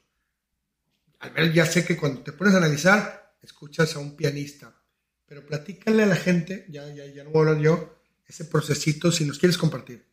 Ojo, que escucho música de piano, pero también escucho regional mexicano, escucho no, no, para analizar me dijiste que no te agajes. No, para, para analizar sí, definitivamente piano, pero no quiero que la gente piense que escucho piano todo el tiempo, ah, ah también no quiero dar esa sensación de que estoy así. Escucho música muy mala, estoy consciente que es música mala, escucho Bad Bunny, por ejemplo, me gusta mucho, pero estoy consciente que es música mala, nomás, nomás para aclarar el tema de, de la música. El tema de las apuestas, de cómo analizo cada, cada jugada, es diferente y es variante. Cada deporte necesita un análisis completamente distinto. El béisbol no es lo mismo que la NFL o no es lo mismo que la UFC. Párate ahí. Me paro en la UFC si quieres. Ok, párate ahí tantito, tantito. Ya diferenciaste la UFC. ¿Cómo comienzan tus análisis de la UFC? Para empezar, lo más básico, las estadísticas de altura, de alcance, de, de peso, en qué peso están peleando, sus peleas frecuentes, eh, el nivel de oposición que han tenido frecuentemente y el nivel de oposición que han tenido históricamente, porque muchas veces un peleador puede ser muy bueno, pero a lo largo de su carrera ha, recibido demasiado daño en su cabeza y esos tipos tienden a, caer más fácil, a ser golpeados y, ser noqueados. Mucha gente, por ejemplo, no sabe eso, la gente que no sabe nada de UFC, posiblemente si, tienes un conocimiento un poquito amplio, lo sabes. Empezar a ver sus estadísticas, peleas recientes, altura, peso, eh, todo esto que ya te comenté, el estilo de pelea que cada quien uno, que cada quien tiene, el arte marcial, cómo van a pelear. Por ejemplo, Israel Adesanya, que es mi peleador favorito de UFC, él es de peso medio. Él pelea y a todos sus rivales les gana fácilmente, tranquilamente, porque él es un tipo gigantesco, altísimo, con brazos larguísimos, con piernas, con piernas sumamente largas y es tan inteligente que sabe aprovechar todas esas virtudes físicas que Dios le dio. Muchos otros peleadores también tienen esas virtudes físicas, pero no la, no la aprovechan como él. Él era tan bueno en peso medio que decidió subir al peso semicompleto, sabiendo de, sus grandes virtudes. En peso semicompleto él llega invicto. Él viene de 100 peleas en kickboxing, creo, y viene de nunca perder, viene a ganarle a todos, viene a ser campeón, de retener su título. Y pelea contra un tipo de peso semicompleto. Y ahí, por ejemplo, hay un análisis de qué pasa. Porque subir de peso de 185 libras, de 185 libras a 205 libras marca totalmente la diferencia. No es lo mismo pelear y siempre ser tú el grande, el fuerte, ahora pelear con alguien más fuerte que tú. Entonces ahí hay un tema de análisis de qué tipo de llaves va a ser, de cómo va a pelear, de cómo va a mantener la distancia, si lo llevan al piso, si van a pelear arriba de pie de, boxeo. Y la verdad es que a mí me, me, encanta ese tema, por eso me encanta la UFC. Y este es un consejo que le voy a dar a la gente. Si no saben nada de deportes, si no conocen ningún deporte, yo quiero o recomiendo que inicien con la UFC porque es el deporte que a mi entender es el más fácil de analizar para sacar un pick. Podrás ganar o podrás perder, pero es el más fácil, sobre todo por el ranking, porque a diferencia del boxeo, aquí sí hay un ranking que, que respetan, el 3 pelea con el 4, el, el 5 con el 6, el, cuando llegas al 2 o al 1, ahora sí vas a pelear con el campeonato. Aquí sí se respeta ese ranking y entonces es muy fácil eh, el, tema de las peleas, que se va a dar y todo este tema. También se respeta mucho el peso, el peso pluma, el peso ligero, el peso mediano, el peso semicompleto y el peso pesado. Por ejemplo, en el boxeo, yo tengo años viendo boxeo y ni siquiera aún entiendo el tema de los pesos. O sea, son pesos que se inventan, son pesos que no entiendo. Y en, en la UFC está tan bien establecida, tan bien llevada, que recomiendo ampliamente que, que, que, inicien ahí. Sobre todo porque es muy fácil ver varias peleas. Tú te metes a ver las peleas de McGregor si en un día puedes ver todas sus peleas. Hay peleas de él que duran 12 segundos, 20 segundos. Hay una pelea de UFC de Masvidal este, contra Ben Askren que, por ejemplo, dura 4 segundos.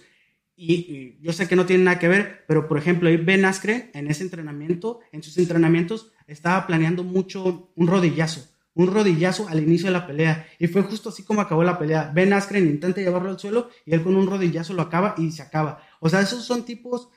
Ahí ves mucho la inteligencia del peleador. Por ejemplo, Juan Manuel Márquez, cuando noquea a Pacquiao, ese golpe que muchos llaman de suerte es porque tienen, no saben nada de boxeo, no han investigado. Para ir entrenamientos donde Juan Manuel Márquez, ese golpe lo entrena y lo entrena y lo entrena hasta que llega el, punto, el clímax. Sí, claro, por supuesto que todo el mundo recordamos ese, que esa noche murió Jenny Rivera, cambiando de tema, y por eso no se le dio la portada a, a Márquez, pero sí, la gente cree que cuando hace el gancho es como un gancho, ¿verdad? O sea, Paquiao viene bajando y ahí lo prende. No, de hecho es un golpe, o sea, es como un... Pero lo prendió, o sea, hay un movimiento donde ah, lo prende y, y, no fue un golpe de suerte, la, la, gente no lo sabe. Entonces, la UFC, si estás empezando en estadísticas, es el que te da un poquito eh, más información. Y es el, de, como es el deporte más nuevo, también es el deporte donde más puedes aprender la historia de... ¿Y los momios cómo están, Cristian? Depende, si son peleas estelares, si son peleas de campeonato, los momios suelen estar menos 110, menos 120, menos 130. O sea, los momios son muy parejos en peleas de campeonatos, al menos que sea Israel Adesanya porque en su peso es, es el líder. Pero cuando son peleas de peleadores que apenas van iniciando, los momios sí son menos 800, menos 1000, porque son peleadores que apenas van empezando y les están mandando costales, porque para mí nunca ha sido costales. El hecho de que tú pelees con alguien que no es tan bueno como tú, es para irte creando un récord, para irte fogueando, para ir teniendo experiencia. Tú no puedes llegar a los cinco, a las cinco peleas y pelear por los campeonatos, porque mucha gente, por ejemplo, dice, Ryan García, el, el peleador este, eh, está sobrevalorado porque no pelea con nadie bueno y demás. El tipo tiene 22 o 23 años, no puede estar peleando con las grandes figuras del boxeo. El tipo lo tienen que ir llevando como han llevado a todos, como llevaron a Julio César Chávez, porque, o sea, el récord de Julio César Chávez no se hizo peleando con las grandes figuras a sus 50 peleas. Bueno, a las 50 ya debería incluso estar peleando eh, con esas figuras. Él peleó con ellos ya bastante grande, pero su primera, décima, 20 peleas eran contra peleadores de... Sí, ya cuando llegó a las 98, pues este, ya era toda una leyenda, ¿verdad? Pero como dices tú, él, empezó con los, con los famosos costales, pero es un proceso. Todo, y todos tienen ese proceso. No hay boxeador que no tenga ese proceso. Todos lo tienen. Claro. Este, hasta el Jack Paul que anda ahí peleando con dos, tres. Bueno, ese no es, no, no es un proceso. Ese, es, marketing. Ah, es marketing. Entonces, ahora, ¿cómo defines cuánto vas a apostar, Cristian? Depende. Ya, ya, ya, ya me dijiste, o sea, impresionante el conocimiento que tienes de, de las artes marciales. No, y es, y es, un deporte que yo tengo viendo un año, seis meses. Yo es un deporte que empecé a ver hace poco. Lo empecé a ver en la pandemia, porque en la pandemia era el único deporte que estaba. fue una isla, ¿no? ajá, fue en una isla y lo empecé a ver junto a mi primo Roberto Rey. Empezamos a ver UFC porque pues, nos encanta el deporte y no había ningún otro deporte. Y nos clavamos tanto, nos metimos tanto, o sea, estamos las 24 horas del día viendo UFC y ahora cada evento estelar o cada evento importante nos marcamos un día antes y empezamos a hablar y qué piensas y todo. Y comúnmente, normalmente tenemos opiniones divididas, diferentes, pero eso es, es lo, lo, cool, la verdad, es lo divertido. Sí, no me contestaste. ¿Cuándo, ¿Cuánto le metes una vez analizado, en este caso el de UFC? Depende, o sea, depende de la seguridad del juego, ¿no? Yo por eso hay muchos apostadores que meten en todas las jugadas las mismas unidades o los mismos porcentajes a jugar.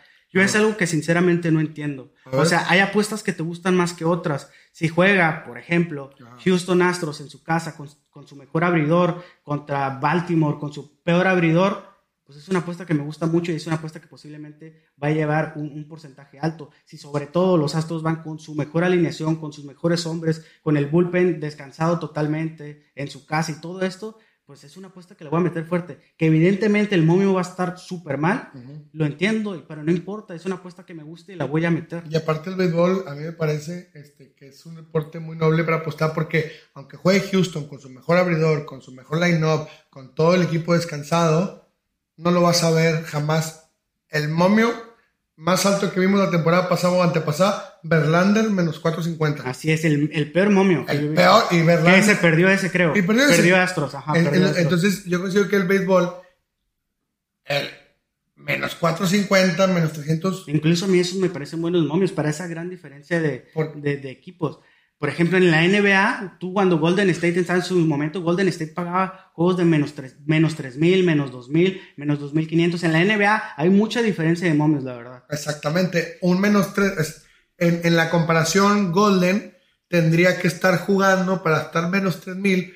Pues no sé, no sé quién era el peor equipo, a lo mejor los Bucks. Menos 15. O sea, Ajá, entonces este, los Bucks en, en, aquel tiempo me acuerdo este, que ganaron como 15 o no sé, juegos. Entonces el, el, el, el béisbol eh, tiene esa nobleza que, que, por ejemplo, si juega el Barcelona, bueno, ahorita que no está Messi, el PSG, imagínate, ¿cómo van a poner el PSG contra... Sí, contra un equipo de descenso. menos mil. Menos mil, y se me, hace, se me hace un buen momio, para, yo creo que va a estar en menos dos mil, menos tres mil. Es, es el problema del fútbol, por ejemplo, de esas ligas. Porque en, en, la Liga Mexicana siempre vas a encontrar buenos momios también, pero en la Liga Mexicana, ¿qué va a pasar? ¿Quién sabe? Sí, sí. En, la, en la Liga Mexicana. Así es. Claro. Oye, este, ¿los juegos los ves? Veo todos los juegos. Por eso rara vez meto juegos a la misma hora. Muy rara la vez que lo hago. Porque yo veo todos los juegos. La verdad es que me encanta ver deportes. Me gusta mucho. Si no apostara, ya no los viera, la verdad. Porque ya he perdido como esa sensación. Es lo malo de apostar y es lo malo de meterte el mundo de las apuestas. Cuando te metes ya no puedes ver un juego si no estás metiendo la apuesta. Yo muchas veces, por ejemplo, me gusta mucho un equipo de que me gusta mucho hoy los padres de San Diego. Uh -huh. Y veo el juego y no la metí por alguna razón porque me gustó más otro y estoy esperando solamente que pierdan. O sea, digo, ojalá pierdan, ojalá pierdan, ojalá pierdan. Pero ya realmente no disfruto los juegos. Lo único que puedo disfrutar sin, sin apostar es un, un partido de Champions, a lo mejor. Sin apostar. Sin apostar. Un partido de una pelea de UFC, una pelea de box y ya creo, y, y, una serie mundial, obviamente. Claro, oye, este, o sea, un partido de Liga MX, por ejemplo, y no apostaste, no lo ves. No, y fíjate que yo hace muchos años era súper fanático de la Liga Mexicana. Yo miraba todos los partidos de Chivas. Yo, a mí me tocó la generación de Carlos Salcido, Osvaldo Sánchez, Bofo. el Bofo Bautista, Omar Bravo, Ramón Morales, Salcedo, Manolo Sol, Talavera estaba en la banca, Omar Bravo, no. Héctor Reynoso, Omar Bravo estaba también. Este, to, toda esa generación a mí, a mí me tocó.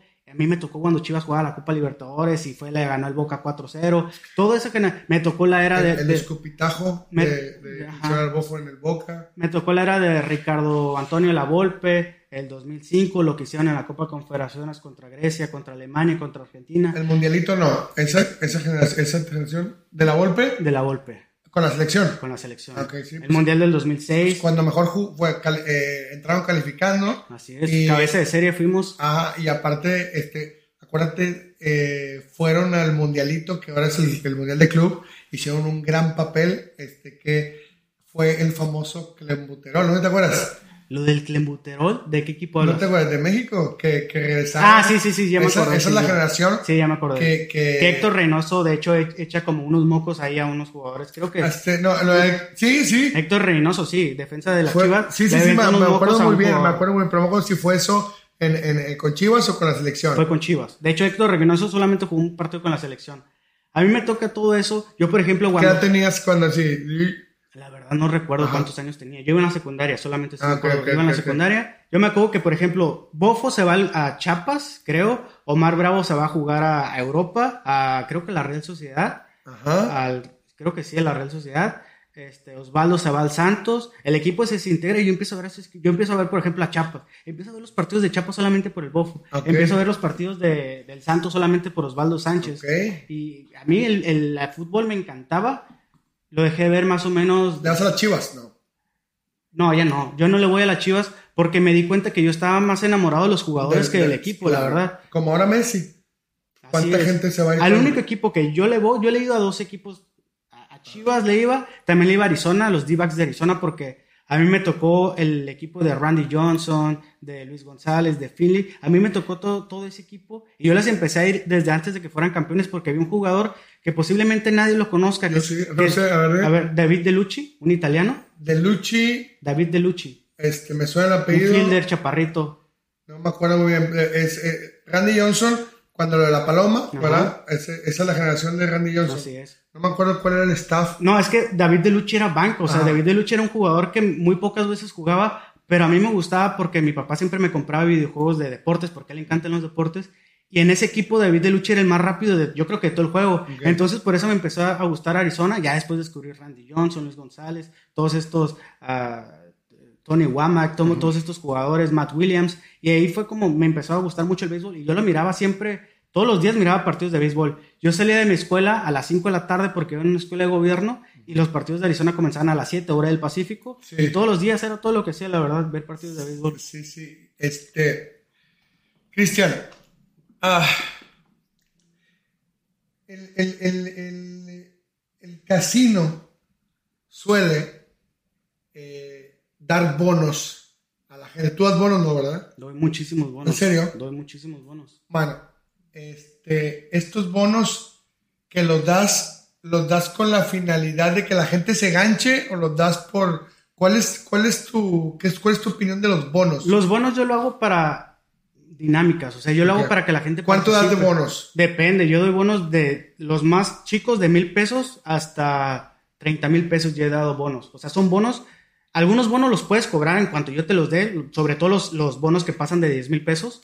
O sea, eh, ¿tú, me lo das a mí. Y tú lo puedes cobrar en ese mismo momento y en menos de una hora lo tienes en tu cuenta de banco. Cash. Así es. Ay, cabrón. Pero hay otros bonos, los que normalmente doy, que son de mil pesos, esos los tienes que jugar. La verdad es que yo ni sé cómo funcionan los bonos. Los tienes que jugar de cierta manera y tú los llegas a cobrar si, si cumples ciertos requisitos.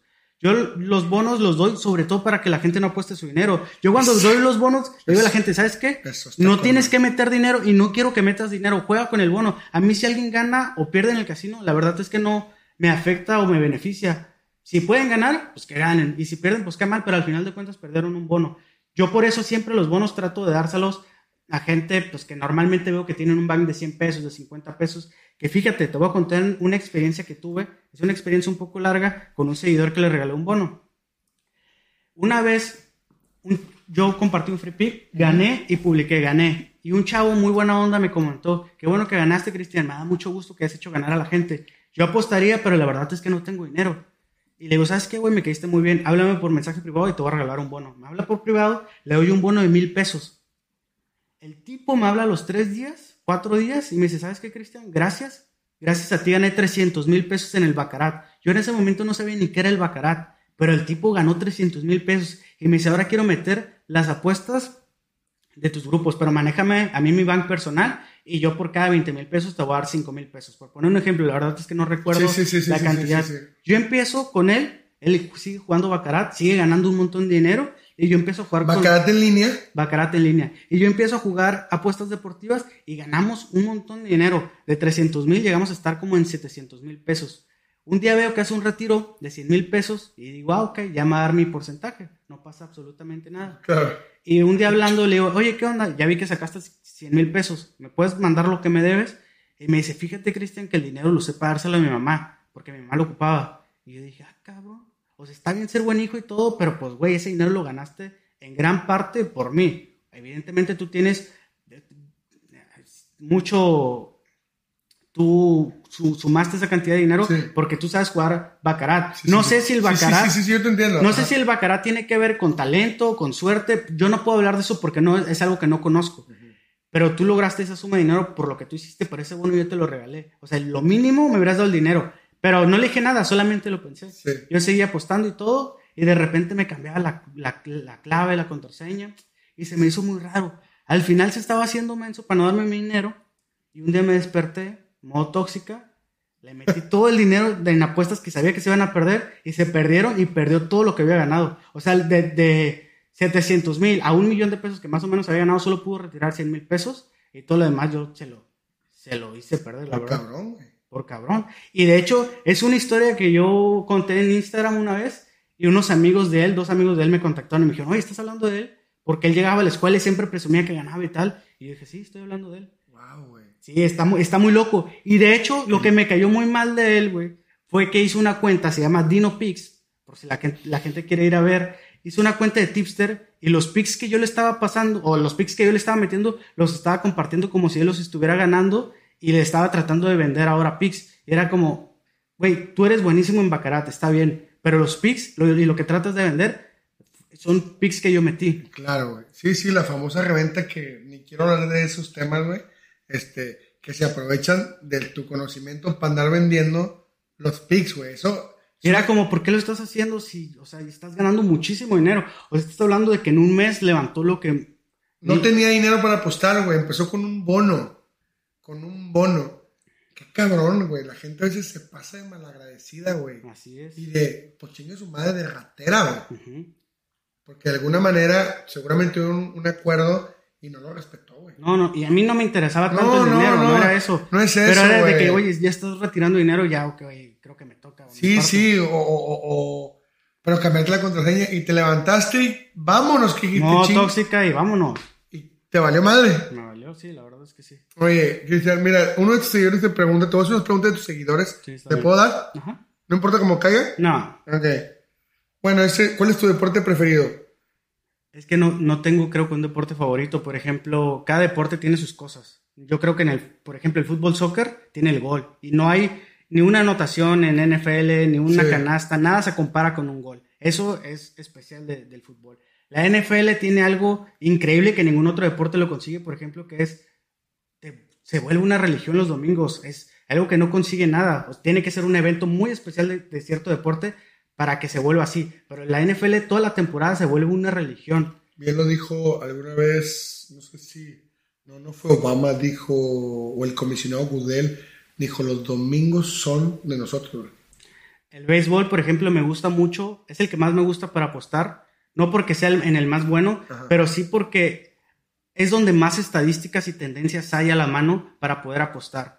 Y aparte porque es un deporte que dura mucho, que tú te puedes sentar y puedes estar tres horas viendo un juego sin tanto estrés como en otros deportes. La NBA, No se puede ver, ese no se puede ver. la NBA, Ese no se puede. es a lo que voy, es a lo que voy. Es el, el- es- La no- NBA es el deporte donde a mí mejor me ha ido históricamente, Ah. pero es el deporte que más odio porque es sumamente volátil. Ay, y mucha, que- mucha que- gente no entiende por qué es tan volátil y es muy simple. O sea, constantemente entra a la banca, salen los titulares, entran los titulares. Es algo constante y eso lo vuelve muy volátil. Tú puedes estar ganando por 15 puntos y creer que ya ganaste el juego. Eso no es saber nada de NBA porque en dos minutos puedes estar abajo. Y Claro. pasado, pasa muchísimas veces. Todo el tiempo pasa. O, te, o, o mandas un, un over que más o menos el over tiene su, su tendencia y pueden hacer 120 puntos en la mitad Así es. y se hacen 70 en la segunda cuarto y, Sí. y te chingaste. Es. Es un deporte, este, yo no, yo no, yo no domino ni mucho menos, pero no me da para verlo. Va muy rápido. Sí. El estrés es Es el, deporte que, es el deporte que más estrés me genera, la verdad. Sí, es eh. el deporte por mucho el más volátil de todos. Sí, sí, pues es el deporte ráfaga. Bueno,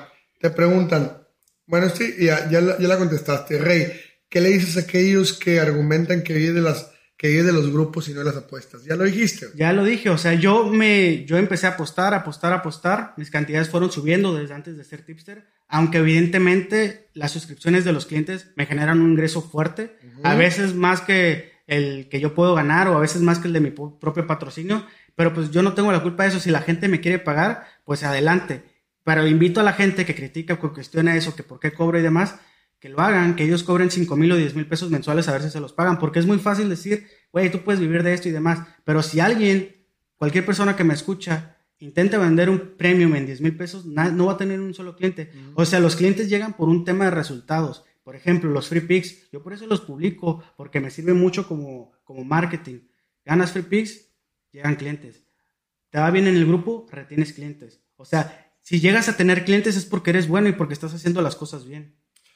Digo, Por ejemplo, y espérate, perdón por No, no, dale, dale, Pero, por ejemplo, dale, dale. cuando yo empecé mi primer mes de tipster hace casi cinco años, mucha gente me dijo, güey, nadie te los va a pagar, nadie te va a pagar cinco mil pesos. Y yo dije, la gente tiene razón, nadie me los va a pagar, no tienen por qué pagármelos.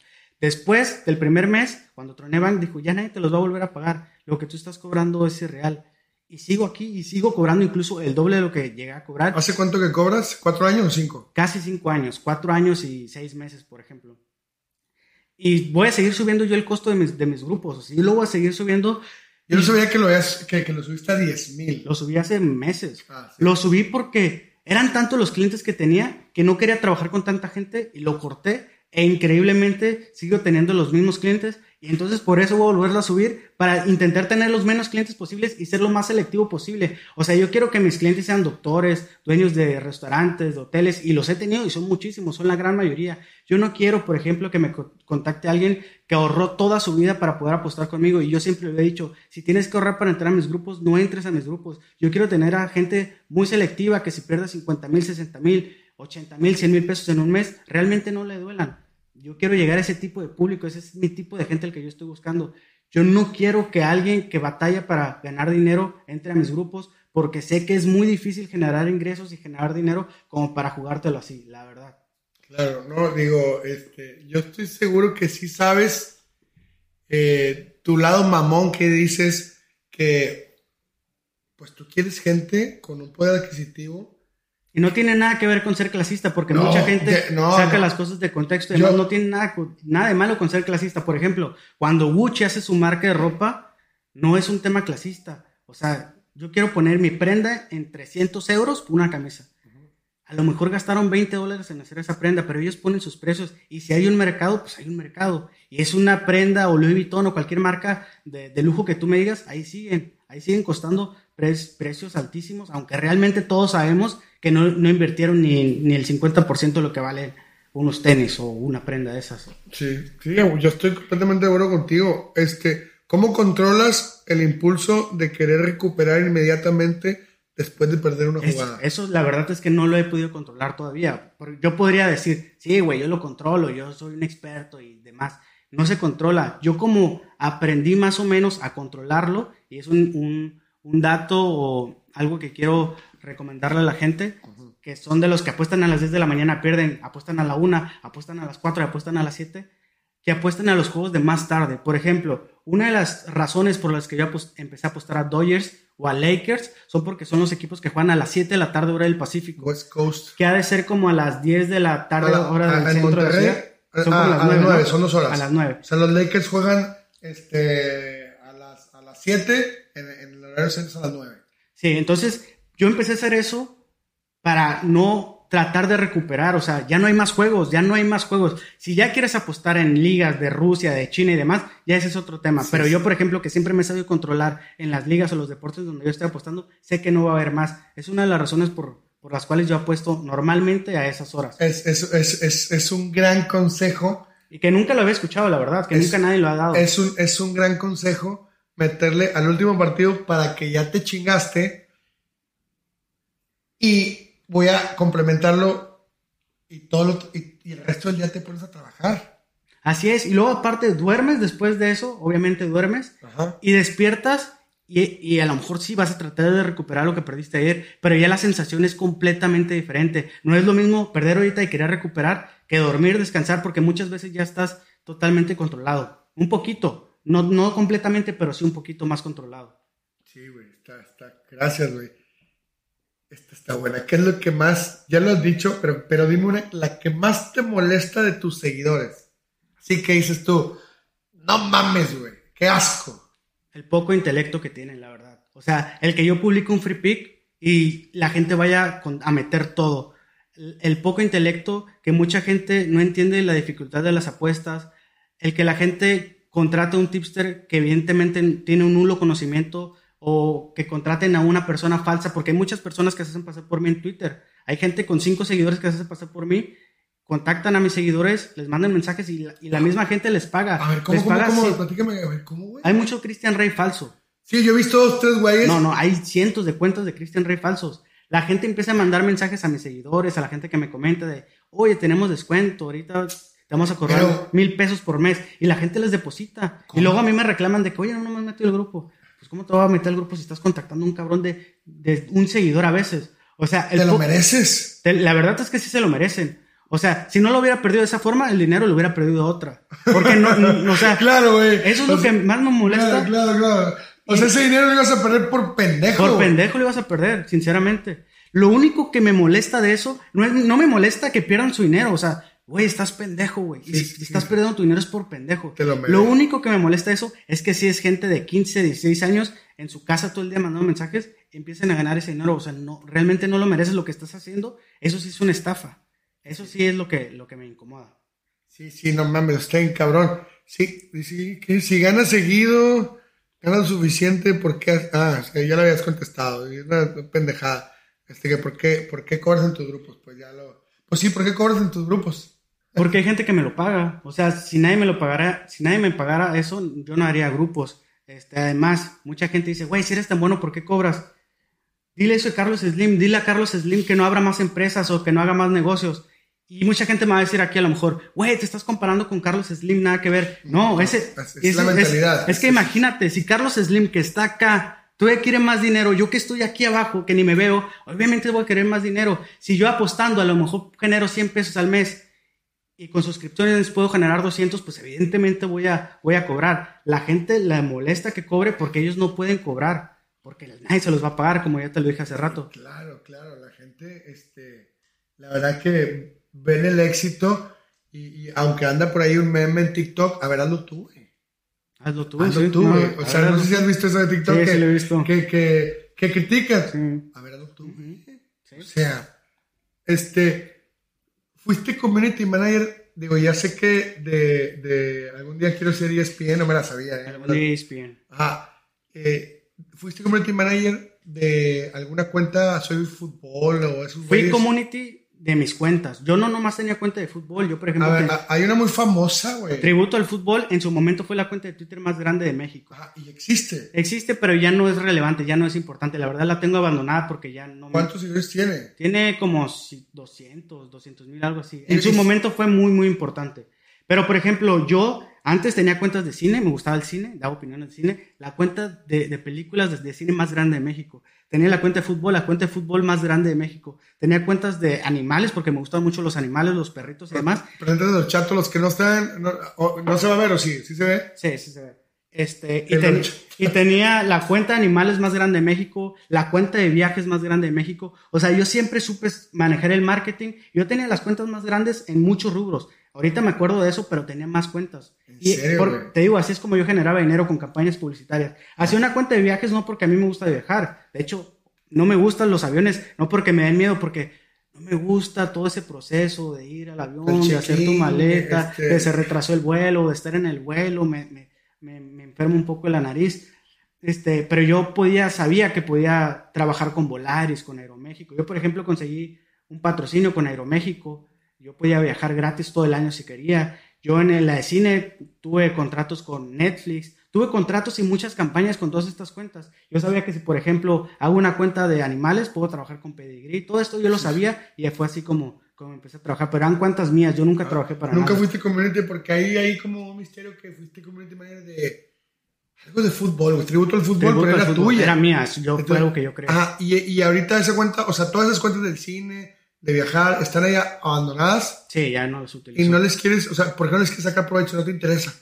Es que antes eran mi, mi modo de vivir, o sea, eran mis ingresos y todo, ya no tengo el tiempo. O sea, yo hago todo, o sea, todo el trabajo que yo hago en redes sociales y los análisis y demás es un trabajo meramente artesanal. Yo, por ejemplo, saco mi análisis, pongo mis tweets, contesto los mensajes privados, meto a la gente a los grupos, contesto en Facebook, en Instagram, en todo, todo lo hago absolutamente yo. Traté de muchas veces contratar a gente, pero no es lo mismo. La gente, aunque sea buenas moviéndole las redes sociales, no tienen la misma necesidad que tú de brillar o, de hacer las cosas bien. Al final tienes un sueldo, no es lo mismo tener un sueldo a tú buscar tu, tu propio dinero, tu propio ingreso. Eh, ¿Tienes un equipo de trabajo? No, soy yo solo. tú, tú haces tú, tú todo. Todo totalmente. Los, eh, ¿Cómo andas con el tema de los impuestos, güey? El tema de los impuestos es un tema bien complejo y bien complicado. Y no te metas, compadre, no te metas, no te comprometas. No, yo, yo, jamás, yo, yo tengo siete años dado de alta en el chat y jamás he tenido un problema. Siempre pago mis impuestos en tiempo y forma. Obviamente no me gusta porque el, el dinero que te quitan es una brutalidad. No me gusta, pero los pago porque si no voy a terminar en la cárcel. Eh, mucha gente me pregunta sobre el tema de impuestos por porque si gano, qué, cuánto tengo que declarar y demás, pero depende de cada ciudad, depende de cada persona, es un tema sumamente difícil. Yo ni siquiera sé bien de eso y eso que pago mis impuestos, o sea, es un tema súper complicado. Claro. Este, este, este me gusta para el chisme, güey. ¿Por qué no te han verificado, Cristian? Fíjate que había una persona que me intentó verificar, estuvo haciendo todo ese papeleo, pero la verdad no, al final no sé. No, no, te quita el sueño, es que estaría chingoncísimo que estuvieras verificado, güey. La verdad no, no me interesa la palomita, no, es como que... O sea, nunca has dicho, ojalá estuviera verificado. No, fíjate que muchas... O ni por qué no te verifican, cómo está el problema ahí. La verdad no sé, no, es que no, como nunca me ha interesado, nunca me he metido a ese tema. Pero sí, por ejemplo, a veces veo cuentas de mil, dos mil seguidores verificados. Ajá. Sí, pero la verdad también no, o sea, no, no, es, no, es algo. A mí me encantaría estar verificado, güey. Sí, o sea, estaría cool, estaría divertido, pero no es como que, ay, yo quiero estar verificado. O sea, sí te vale madre. Me vale madre. te vale sí, madre. me vale madre. Este, tu vida personal, güey. Este, que aparte de todo esto, güey, porque veo que vives, sueñas, respiras de apuestas. Otra cosa que disfrutes tanto como apostar, güey. La verdad es que nada, y no es que apostar sea mi pasión o, o los de ver deportes. No, pues es estás trabajando, estás Me tra- gusta, o sea, me gusta. Ajá. Pero no es, los deportes no son mi pasión o las apuestas no son mi pasión. Me gusta lo que hago, nunca me ha aburrido lo que hago. Me gusta obviamente ver cines, ver, ver, ver películas, me gusta salir a veces, tampoco tanto, pero de repente me gusta salir. Me gusta mucho aquí en este departamento hacer reuniones. Yo hacía dos, tres cada semana. Este, me gusta jugar mucho videojuegos. Son cosas que me gustan, o sea, son muy simples. No es como que tengo gustos súper extravagantes o Sí, súper sí, raros. sí, o sea, por ejemplo, a mí no me gustan los carros. Mucha gente, yo, yo por ejemplo tengo un... ¿El Tesla, ¿El Tesla existe? Ahí está abajo. Yo por ejemplo tengo el Tesla y tengo un Mustang 67. Sí, lo he visto. El Mustang 67 es un carro que yo tengo desde hace dos años. Lo, lo he manejado cero veces. O sea, yo ni siquiera sé manejar estándar. Yo lo tengo estacionado el carro. Al chile, güey. Ahí lo tengo estacionado y mucha gente me lo, me lo ha querido comprar. Y que pusiste que lo ibas a regalar, no sé qué Sí, chica. posiblemente lo voy a regalar este, entre mis seguidores en un marcador exacto. Y luego tengo el Tesla que muy pocas veces lo utilizo también. O sea, no me gusta manejar. Como aquí es mi oficina, es Sí, donde sí. vivo, es todo, no me gusta manejar, no me gusta acelerarle a los carros, ni nada de eso. La verdad es que, Sí, que no sí. me llama la atención. No te- a- ahora, este, ¿tienes novia? Tenía novia hasta hace dos días. ya no ¿En serio? Oye, ¿la ponías en Instagram o no? Nunca salió bien. No, por la, sinceramente yo siempre lo hice por su seguridad. O sea, no Claro. quería que la gente Claro, claro. claro. Lo hice principalmente por su seguridad, lo hice para que chavos no le empezaran a tirar la onda, lo hice para que chavos no le empezaran a criticar, a tirar mala onda, a hablar mal de mí, porque Con su- yo le decía a ella eso y ella siempre creyó que la trataba de esconder para que nadie la viera, pero no, yo lo hacía por su seguridad, me decía, no, yo voy a aguantar el hate y todo, si me llegas a subir y todo, pero una cosa es decirlo y otra cosa es hacerlo. Yo, por ejemplo, he conocido mucha gente que la neta sí le afecta los comentarios negativos de redes sociales. Tú puedes decir tranquilamente, no me afecta, pero es diferente cuando la gente se empieza a meter con tu color de piel, con si tienes tu nariz chueca, si tienes un ojo este, virolo, todo te empiezan a criticar absolutamente todo. Y eso, eso, a veces la gente no lo sabe. O sea, dicen, no, no, me vale madre, pero sí les duele. Sí, sí les duele, pero no puedes estar diciendo que no te, que no te duele. Ajá, claro. Entonces, tú la protegías, este, y por eso nunca salió en las... Y a los chatos, ¿por qué siempre lo sacas, güey? De hecho, el horchato lo compré solamente para que, se- que fuera parte del escenario. ¿Ya tiene página o no? Todavía no tiene página. Pobrecito el Sí, horchato, güey. horchato. Pobrecito el pinche horchato. Este. ¿Qué le quieres decir a la gente que traes ganas de platicarles, güey? De decirles, de, de- de expresarte, o, o, o, o- o como que hay gente que quiere ser como tú, cabrón. No, está de la chingada que quieran ser como yo, la verdad. Y es un gran problema con tener tantos seguidores o con que el mundo de las apuestas deportivas se haya puesto tan de moda. O sea, mucha gente me dice, güey, yo quiero vivir de las apuestas como tú. Sí, Güey, ya hemos salido Ajá. de la escuela para vivir como tú. Ajá. Güey, voy a pedir un préstamo para vivir como tú. Ajá. Es como, güey, no mames. O sea, la gente, el mundo no necesita más tipsters, el mundo necesita doctores, albañiles, el mundo necesita todas esas cosas. O sea, y es mucho más importante trabajar en algo así que hacer así. Y aparte por lo que yo hago, es difícil, o sea, sobresalir. Puedes ser un tipster y puedes ganar cierto sueldo, pero sobresalir por el resto de los demás, la verdad es que es muy complicado. La gente quiere ser tipster, ¿sabes por qué? ¿Por qué? Porque es México y aquí la gente está llena de chairos, la verdad. Aquí estamos llenos de chairos y la gente quiere... Te van a reventar. La güey. gente quiere vivir sin hacer nada, güey. O sea, la gente, esto se puso de moda y es como, pues yo quiero vivir así porque está bien pelada y porque está bien fácil. No es cierto. Pero no, para La- empezar no es cierto. o la sea, gente no sabe que es la una de la mañana y tenemos trabajando todo el día. Sí, tenemos trabajando todo el día, así es.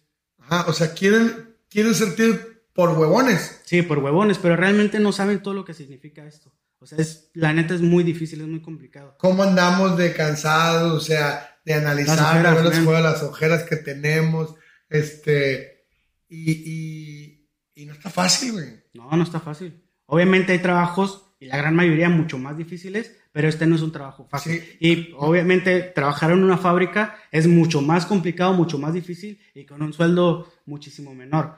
Pero también tiene este trabajo un grado de dificultad. La gente no necesita tipsters. No, no necesita, ya hay muchos. México no necesita No necesita tipsters. ti- tipsters, la verdad. Este, ¿tienes competencia, Cristian? No tengo y me gusta y a la vez no me gusta, la verdad. Me gusta en el sentido de que está chido ser como que el más popular, el más grande, el que todos aspiran a ser en el mundo. Eres el canelo, sí, sí, sí, sí, o sea.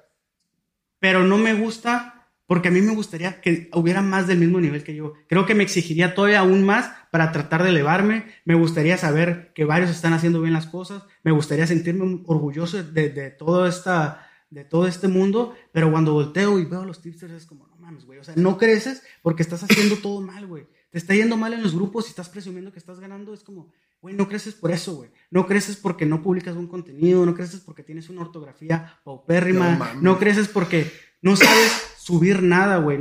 tus fotos con 10 mujeres no creas que son fotos buenas, güey, sobre todo si no son agraciadas físicamente. O sea, esa gente lo está haciendo sumamente mal todo. Me gustaría que hubiera muchos tipsters de mi nivel, la verdad. Ahorita lo digo, a lo mejor si ya estuvieran a mi nivel, sí, este, lo resentiría un poco. Claro, porque, pues no, güey. O sea, va. Yo, yo soy tipster, yo trato de hacer todo para competirte, güey.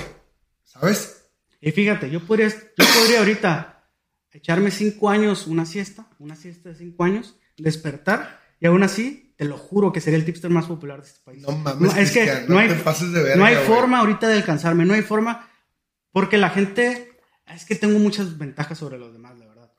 Los montos. Me estoy ahogando, échale. Ajá. Los montos que apuesto no los juega cualquiera, de hecho no los juega nadie en el país.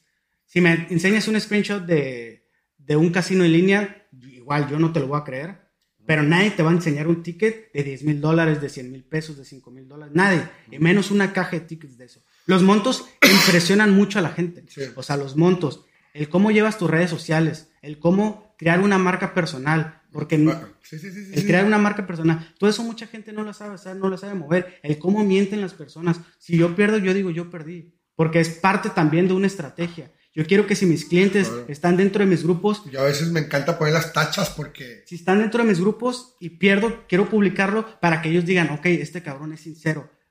Está bien, perdimos este mes, pero el siguiente mes le voy a renovar porque sé que está diciendo verdades, porque sé que todos los otros meses donde ganó, realmente ganó. Y mucha gente espanta a sus clientes haciendo eso, publicando Publicaron cinco apuestas en el grupo, perdieron cuatro, ganaron una y salen a presumir esa. Es como, güey, terminaste 20% abajo en el banco hoy. Los clientes de tus grupos ya no van a renovar porque van a saber que eres un farsante. Exacto. Es no entender las redes sociales y es no saber Hay muchos que sí lo entendemos, ¿eh? Hay muchos que sí lo entendemos. O sea, hay muchos que sí publican también las pérdidas. Y tampoco, y te puede dormir cinco años, Cristian, y como que va a estar el primero. ¿Sabes cómo? O sea, si hay gente que entiende también el negocio pero llegar al nivel que está, pues está complicado porque el nicho es muy chiquito, güey. El nicho es muy chiquito, pero cada día. Pero si además le sumas, este, todo esto que está diciendo, que no publicas cuando pierdes. No, y además, ¿sabes qué? O sea, yo sé que me la estoy automamando, pero yo me considero mucho más inteligente que el resto de tipsters, mucho más inteligente. Y tú lo notas cuando hablas con ellos, güey. O sea, tú notas que mucha gente se queda como que no sabe. Sí, güey. No, y muchos, y mucha gente posiblemente, muchos tipsters, la gran mayoría no hacen un análisis realmente previo. Mucha gente posiblemente solamente ve el momio, lo mete. Posiblemente vio eso no hay un trabajo en una página gringa y lo metió. Pero no hay un trabajo detrás. O sea, y está bien cool, por ejemplo, cuando un cliente me pregunta, oye, ¿por qué metimos esto? Antes de que inicie el juego. Ah, sí, claro. Y yo explicarle, güey, lo metimos por esto, por esto, por esto y por esto. Siempre hay un fundamento. Siempre hay un fundamento. Se gane o el resultado no te por esto, por esto y por esto, y el cliente se queda contento. Así es. ¿No? Entonces, perdón, güey, me estaba, me estaba ahogando. Este, la gente muchas veces que está en tus grupos y pierde, no comenten nada. ¿Tú crees que no comenten nada por vergüenza o por qué? Porque es gente sea, nivel. Es otro tipo de gente, o sea, no es gente que se va a poner a llorar en mis comentarios, es otro tipo de gente. Los que comentan y lloran y todo. No son clientes. No son clientes, son solamente seguidores. O es gente que recibe pics de reventa que muchas veces no son míos. Por ejemplo, en la final de Champions, del Chelsea contra el Manchester City, yo estaba en Torreón, yo me iba a regresar el, a la misma hora que iniciaba el partido, yo me iba a regresar. Entonces yo no pude ver el juego. Yo aposté a Chelsea, Chelsea está en más 320 por ahí.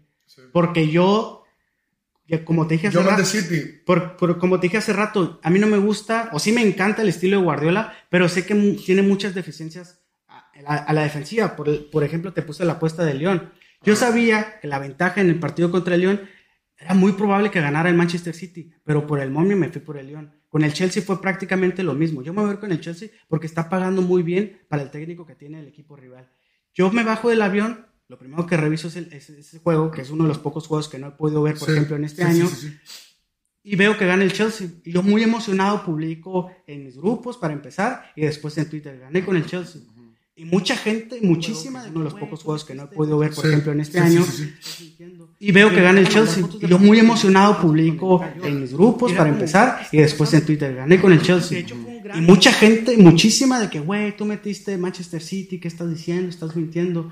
Y me empezaron a mandar fotos de pantalla de grupos falsos donde no era yo. Y era como, güey, ¿qué está pasando?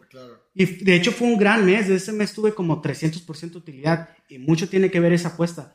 Entonces, la gente muchas veces ni siquiera entiende en dónde está y muchas veces critican, pero un cliente mío muy rara vez me va a criticar en redes sociales, muy rara vez. Sí, claro, claro. Digo, en, en, guardando las proporciones me pasa igual. Los Rey son una marca. Fíjate que sí, fíjate que es algo que yo hice, o sea, cuando yo empiezo a apostar y todo, le digo a Marcos, porque Marcos ya apostaba, pero Marcos no le entendía el Twitter. Le digo, Marcos, tú empiezas a subir tus apuestas a Twitter, o sea, empiezas a subir tus apuestas porque yo voy a empezar a hacer algo grande. Y a Marco, Marco realmente no se llama Marco Rey. El único que se llama Rey soy yo, me llamo Cristian Rey, esos son mis dos nombres. ¿El, Marco Posi lo apellido? No, ah. pero por ejemplo, Marco es Marco Antonio. Y a todos mis primos les empecé a poner Rey para que los asociaran conmigo. O sea, esto fue como un cartel, como el cartel arellano, por ejemplo, como el CAF. Yo quería que todos, o cualquier otro CAF, cualquier otro CAF, yo no tengo problema con ningún cartel, yo no tengo problema con las drogas. fue un ejemplo. Fue un ejemplo. un ejemplo, y si no lo editamos, fue un ejemplo. Por ejemplo, Oscar tampoco, Oscar tampoco es rey. Roberto tampoco es rey, pero les dije, ¿sabes qué? Vamos a crear un tipo cartel, vamos a crear un tipo marca, un, un tipo esto, y yo les voy a dar a todo el rey. Y ahí empezamos, o sea, todos nos encantan los deportes desde niño, a todos.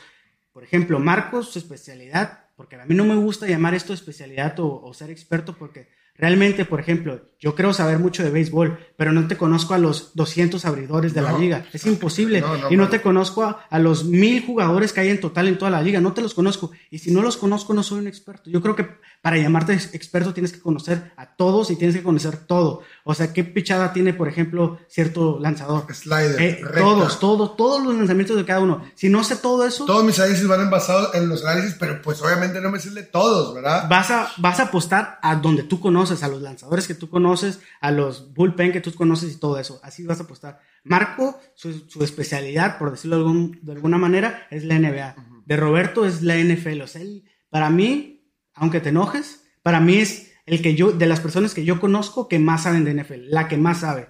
Y Oscar, por ejemplo, es, un, es, un fanático de la Premier, le gusta mucho la Premier. ¿Quién? Oscar, ah. Oscar Rey. Te metes a su cuarto y está lleno de banderas del Manchester City y todo esto.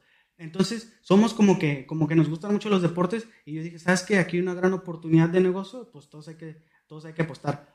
Roberto, creo que cuando inició apostando no sabía de apuestas, pero sí mucho de deportes. Yo lo ayudé un poquito a apostar y Oscar pues tampoco, ese sí tenía nulo conocimiento de apuestas y yo lo ayudé también. Ahora, este, ¿recibes dinero de ellos? No, para nada, cero. Cada quien hace lo que tiene que hacer.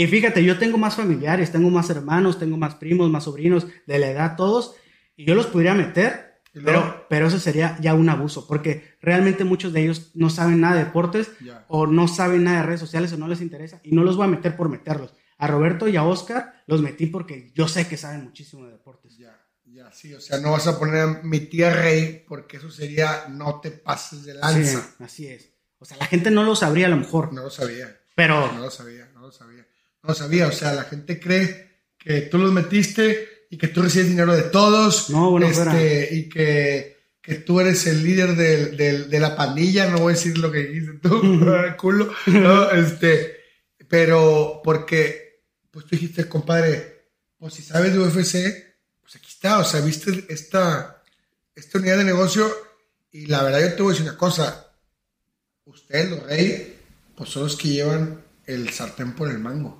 Sí, si tú haces un top 5 de los apostadores más famosos de México, creo que está pues rey, tú, rey, tú, rey, rey. Pues, pues, tú eres el número uno. Yo siempre digo, este, el, no te la estoy cromando, güey. Por favor, no te estoy cromando, cabrón. Ahí están los números, güey. Ahí están los números. Ahí están los pinches números. podemos debatir de deportes. Yo soy el mejor de la NFL, el mejor sin duda. No se crean, no se crean, güey. Estoy mamando nada más. Pero en el pelotón, rey, este, vas muy adelante. Y luego hay otro grupito y ahí están los reyes. Y luego, ya más abajo. Y luego hay otro grupo que ahí anda. Y luego estamos todos nosotros, güey. Toda la pinche raza, güey. Entonces, pues, iniciaste esto. Gracias por tu tiempo. ¿Qué sigue, güey? Quiero saber qué sigue. ¿Cuál? Pásame el, pásame el pic. ¿Qué sigue? ¿Qué sigue para Christian Rey? No lo sé, seguir haciendo exactamente lo mismo. O sea, Pero así vas a estar. Yo no tengo bien claro que yo me retiré a los 50 años. Fíjate que hubo un tiempo donde yo me quise retirar hace como dos años. Quebré van dos meses seguidos y dije, güey, ya, no, no puedo seguir esto. No puedo seguir haciendo esto porque hay gente que está perdiendo dinero. Y la neta, no quiero seguir haciendo esto. Además es mucho estrés, mucho esto y el otro. Y un día me puse a pensar, o sea, me ponía a hablar con mis amigas de, y mis amigos realmente de que, güey, ya quiero dejar esto, la neta ya, esto es a la madre. Y fue como me dijeron, sí, güey, pero son apuestas y tú siempre lo has dejado claro y tú siempre lo has explicado. Y a nivel anual, porque siempre mis estadísticas siempre fueron públicas de grupos y demás, a nivel anual siempre ha salido arriba. Si vas a tener malos resultados a veces, pues sí, es normal. Pero a nivel anual tienes buenos resultados y es como, ah, ok. Y ya me quedé. Pero en algún momento sí pensé en retirarme. Yo creo que me voy a retirar el día que no pueda juntar ni 20 clientes de grupos. Ya voy a decir, ¿sabes qué? La neta ya, ya estuvo. ¿Qué estoy haciendo aquí perdiendo mi tiempo? claro, güey. Pero antes de eso, no, yo tengo que aprovechar todo esto. Sobre todo por lo que te digo, si yo no me hubiera dedicado a esto, posiblemente estaría ganando el sueldo mínimo o en México o en Estados Unidos. El sueldo mínimo. Entonces tengo que aprovechar la oportunidad que me dio Dios o la vida o lo que sea. La tengo que aprovechar. No puedo ser tan irresponsable o tan vale madre de decir, ay, güey, ya, me retiro de esto. No, tengo que seguirlo aprovechando y aprovechando y aprovechando. Si no existiera Christian Rey, eh, digo, no, no, no somos adivinos ni le queremos pegar, pero ¿existiría el, el mundo tipster en México? Sí, sí, sí existiría, me queda clarísimo, sobre todo porque hubo unos tipsters, hubo un tipster que iba a empezar a cobrar antes que yo, que es Eric, Eric Meneses. ¿Eric el profesor? Eric el profesor, él iba a cobrar antes que yo, pero iba a cobrar una cantidad simbólica de 100, 200 pesos mensuales. Él me lo había comentado y lo había hecho público. Este, y posiblemente a partir de ahí hubieran empezado los tipsters, pero con la vara de 200 pesos, el profesor, que era el apostador más popular en ese entonces, este, y sería completamente distinto. Por ejemplo, los youtubers que ahorita ves promocionándose en Instagram y demás, es gente que está haciendo, cobrando por grupos por mí. No lo saben, no, seguramente ni me conocen ni saben de mi existencia, pero esto llegó tan lejos gracias a mí, gracias a lo que cobré y todo, que llegó a oídos de ellos y sabían que podían cobrar y lo están haciendo. Pero si, por ejemplo, lo hubiera cobrado el profesor 200 pesos, se hubiera metido otros 200, 200, 200, y hubieran sido muy pocos, porque van a haber cantidades muy pequeñas. Y aparte porque no estaba esta gran figura que es Christian Rey en la actualidad, este el que todos quieren ser y demás, serían posiblemente el apostador con más seguidores hoy se tendría 20 mil. Y, y, y, cobrando 50 pesos. Y cobrando 200, 300 pesos, yo creo. Sí, sí, sí. Este, Cristian, pues nos metimos como dos horas. Eh, la neta, muchas gracias, güey. Siempre hago esta pregunta, compadre. Este, ¿Cómo quieres que te recuerde la gente? ¿Con la gente te refieres a mis seguidores o a mi familia o a la gente que... A, a la gente, ¿cómo quieres que te recuerde la gente que te quiere? La gente que me quiere solamente como que fui muy honesto. O sea, que todo lo que hice tanto en esto, porque la gente puede decir, güey, eres un farsante, eres un estafador y demás, pero siempre he sido totalmente honesto. No hay una vez donde yo haya mentido para tratar de, tener un cliente y eso lo, lo, hice para estar bien conmigo mismo, para no dormir diciendo, güey, me estoy chingando a la gente solamente para que entre en mis grupos. Si me va mal, güey, es parte de las apuestas, me fue mal y perdí y tú tienes que entenderlo como tal. Pero yo no quiero dormir diciendo, güey, la neta me estoy pasando el lance y estoy mintiendo para meter gente en mis grupos. Esa es una, la honestidad lo, utilizo por eso y también por lo que te dije, porque te sirve mucho de marketing. Y el día que lo entiendan todos los demás tipsters, van a elevar sus cantidades de seguidores y la gente va a opinar mejor de ellos. Eso es, solamente quiero que me recuerde mi familia, así como que fui honesto. Y los seguidores de Twitter, la verdad es que no, no me interesa mucho. O sea, es gente, vuelvo y repito, de Cancún, de Oaxaca, de Chiapas, de Colombia, de Medellín. O sea, güey, nunca en mi vida cruzó una palabra contigo. No, no me interesa lo que llegas a pensar de mí. Claro, este, no me refiero a los seguidores, sino que a, tu círculo. A tu círculo, este, como tu familia, tus clientes, a eso me refiero. O sea, que te recuerden como un hombre honesto. Sí, honesto. Y, e inteligente, si se puede. Este, pues sí. Este, ¿algo más que quieras agregar? No, es todo. ¿Estás bien? Estoy bien, estoy bien. La suerte no existe, la moneda ya tiene lado. Va, va, vámonos.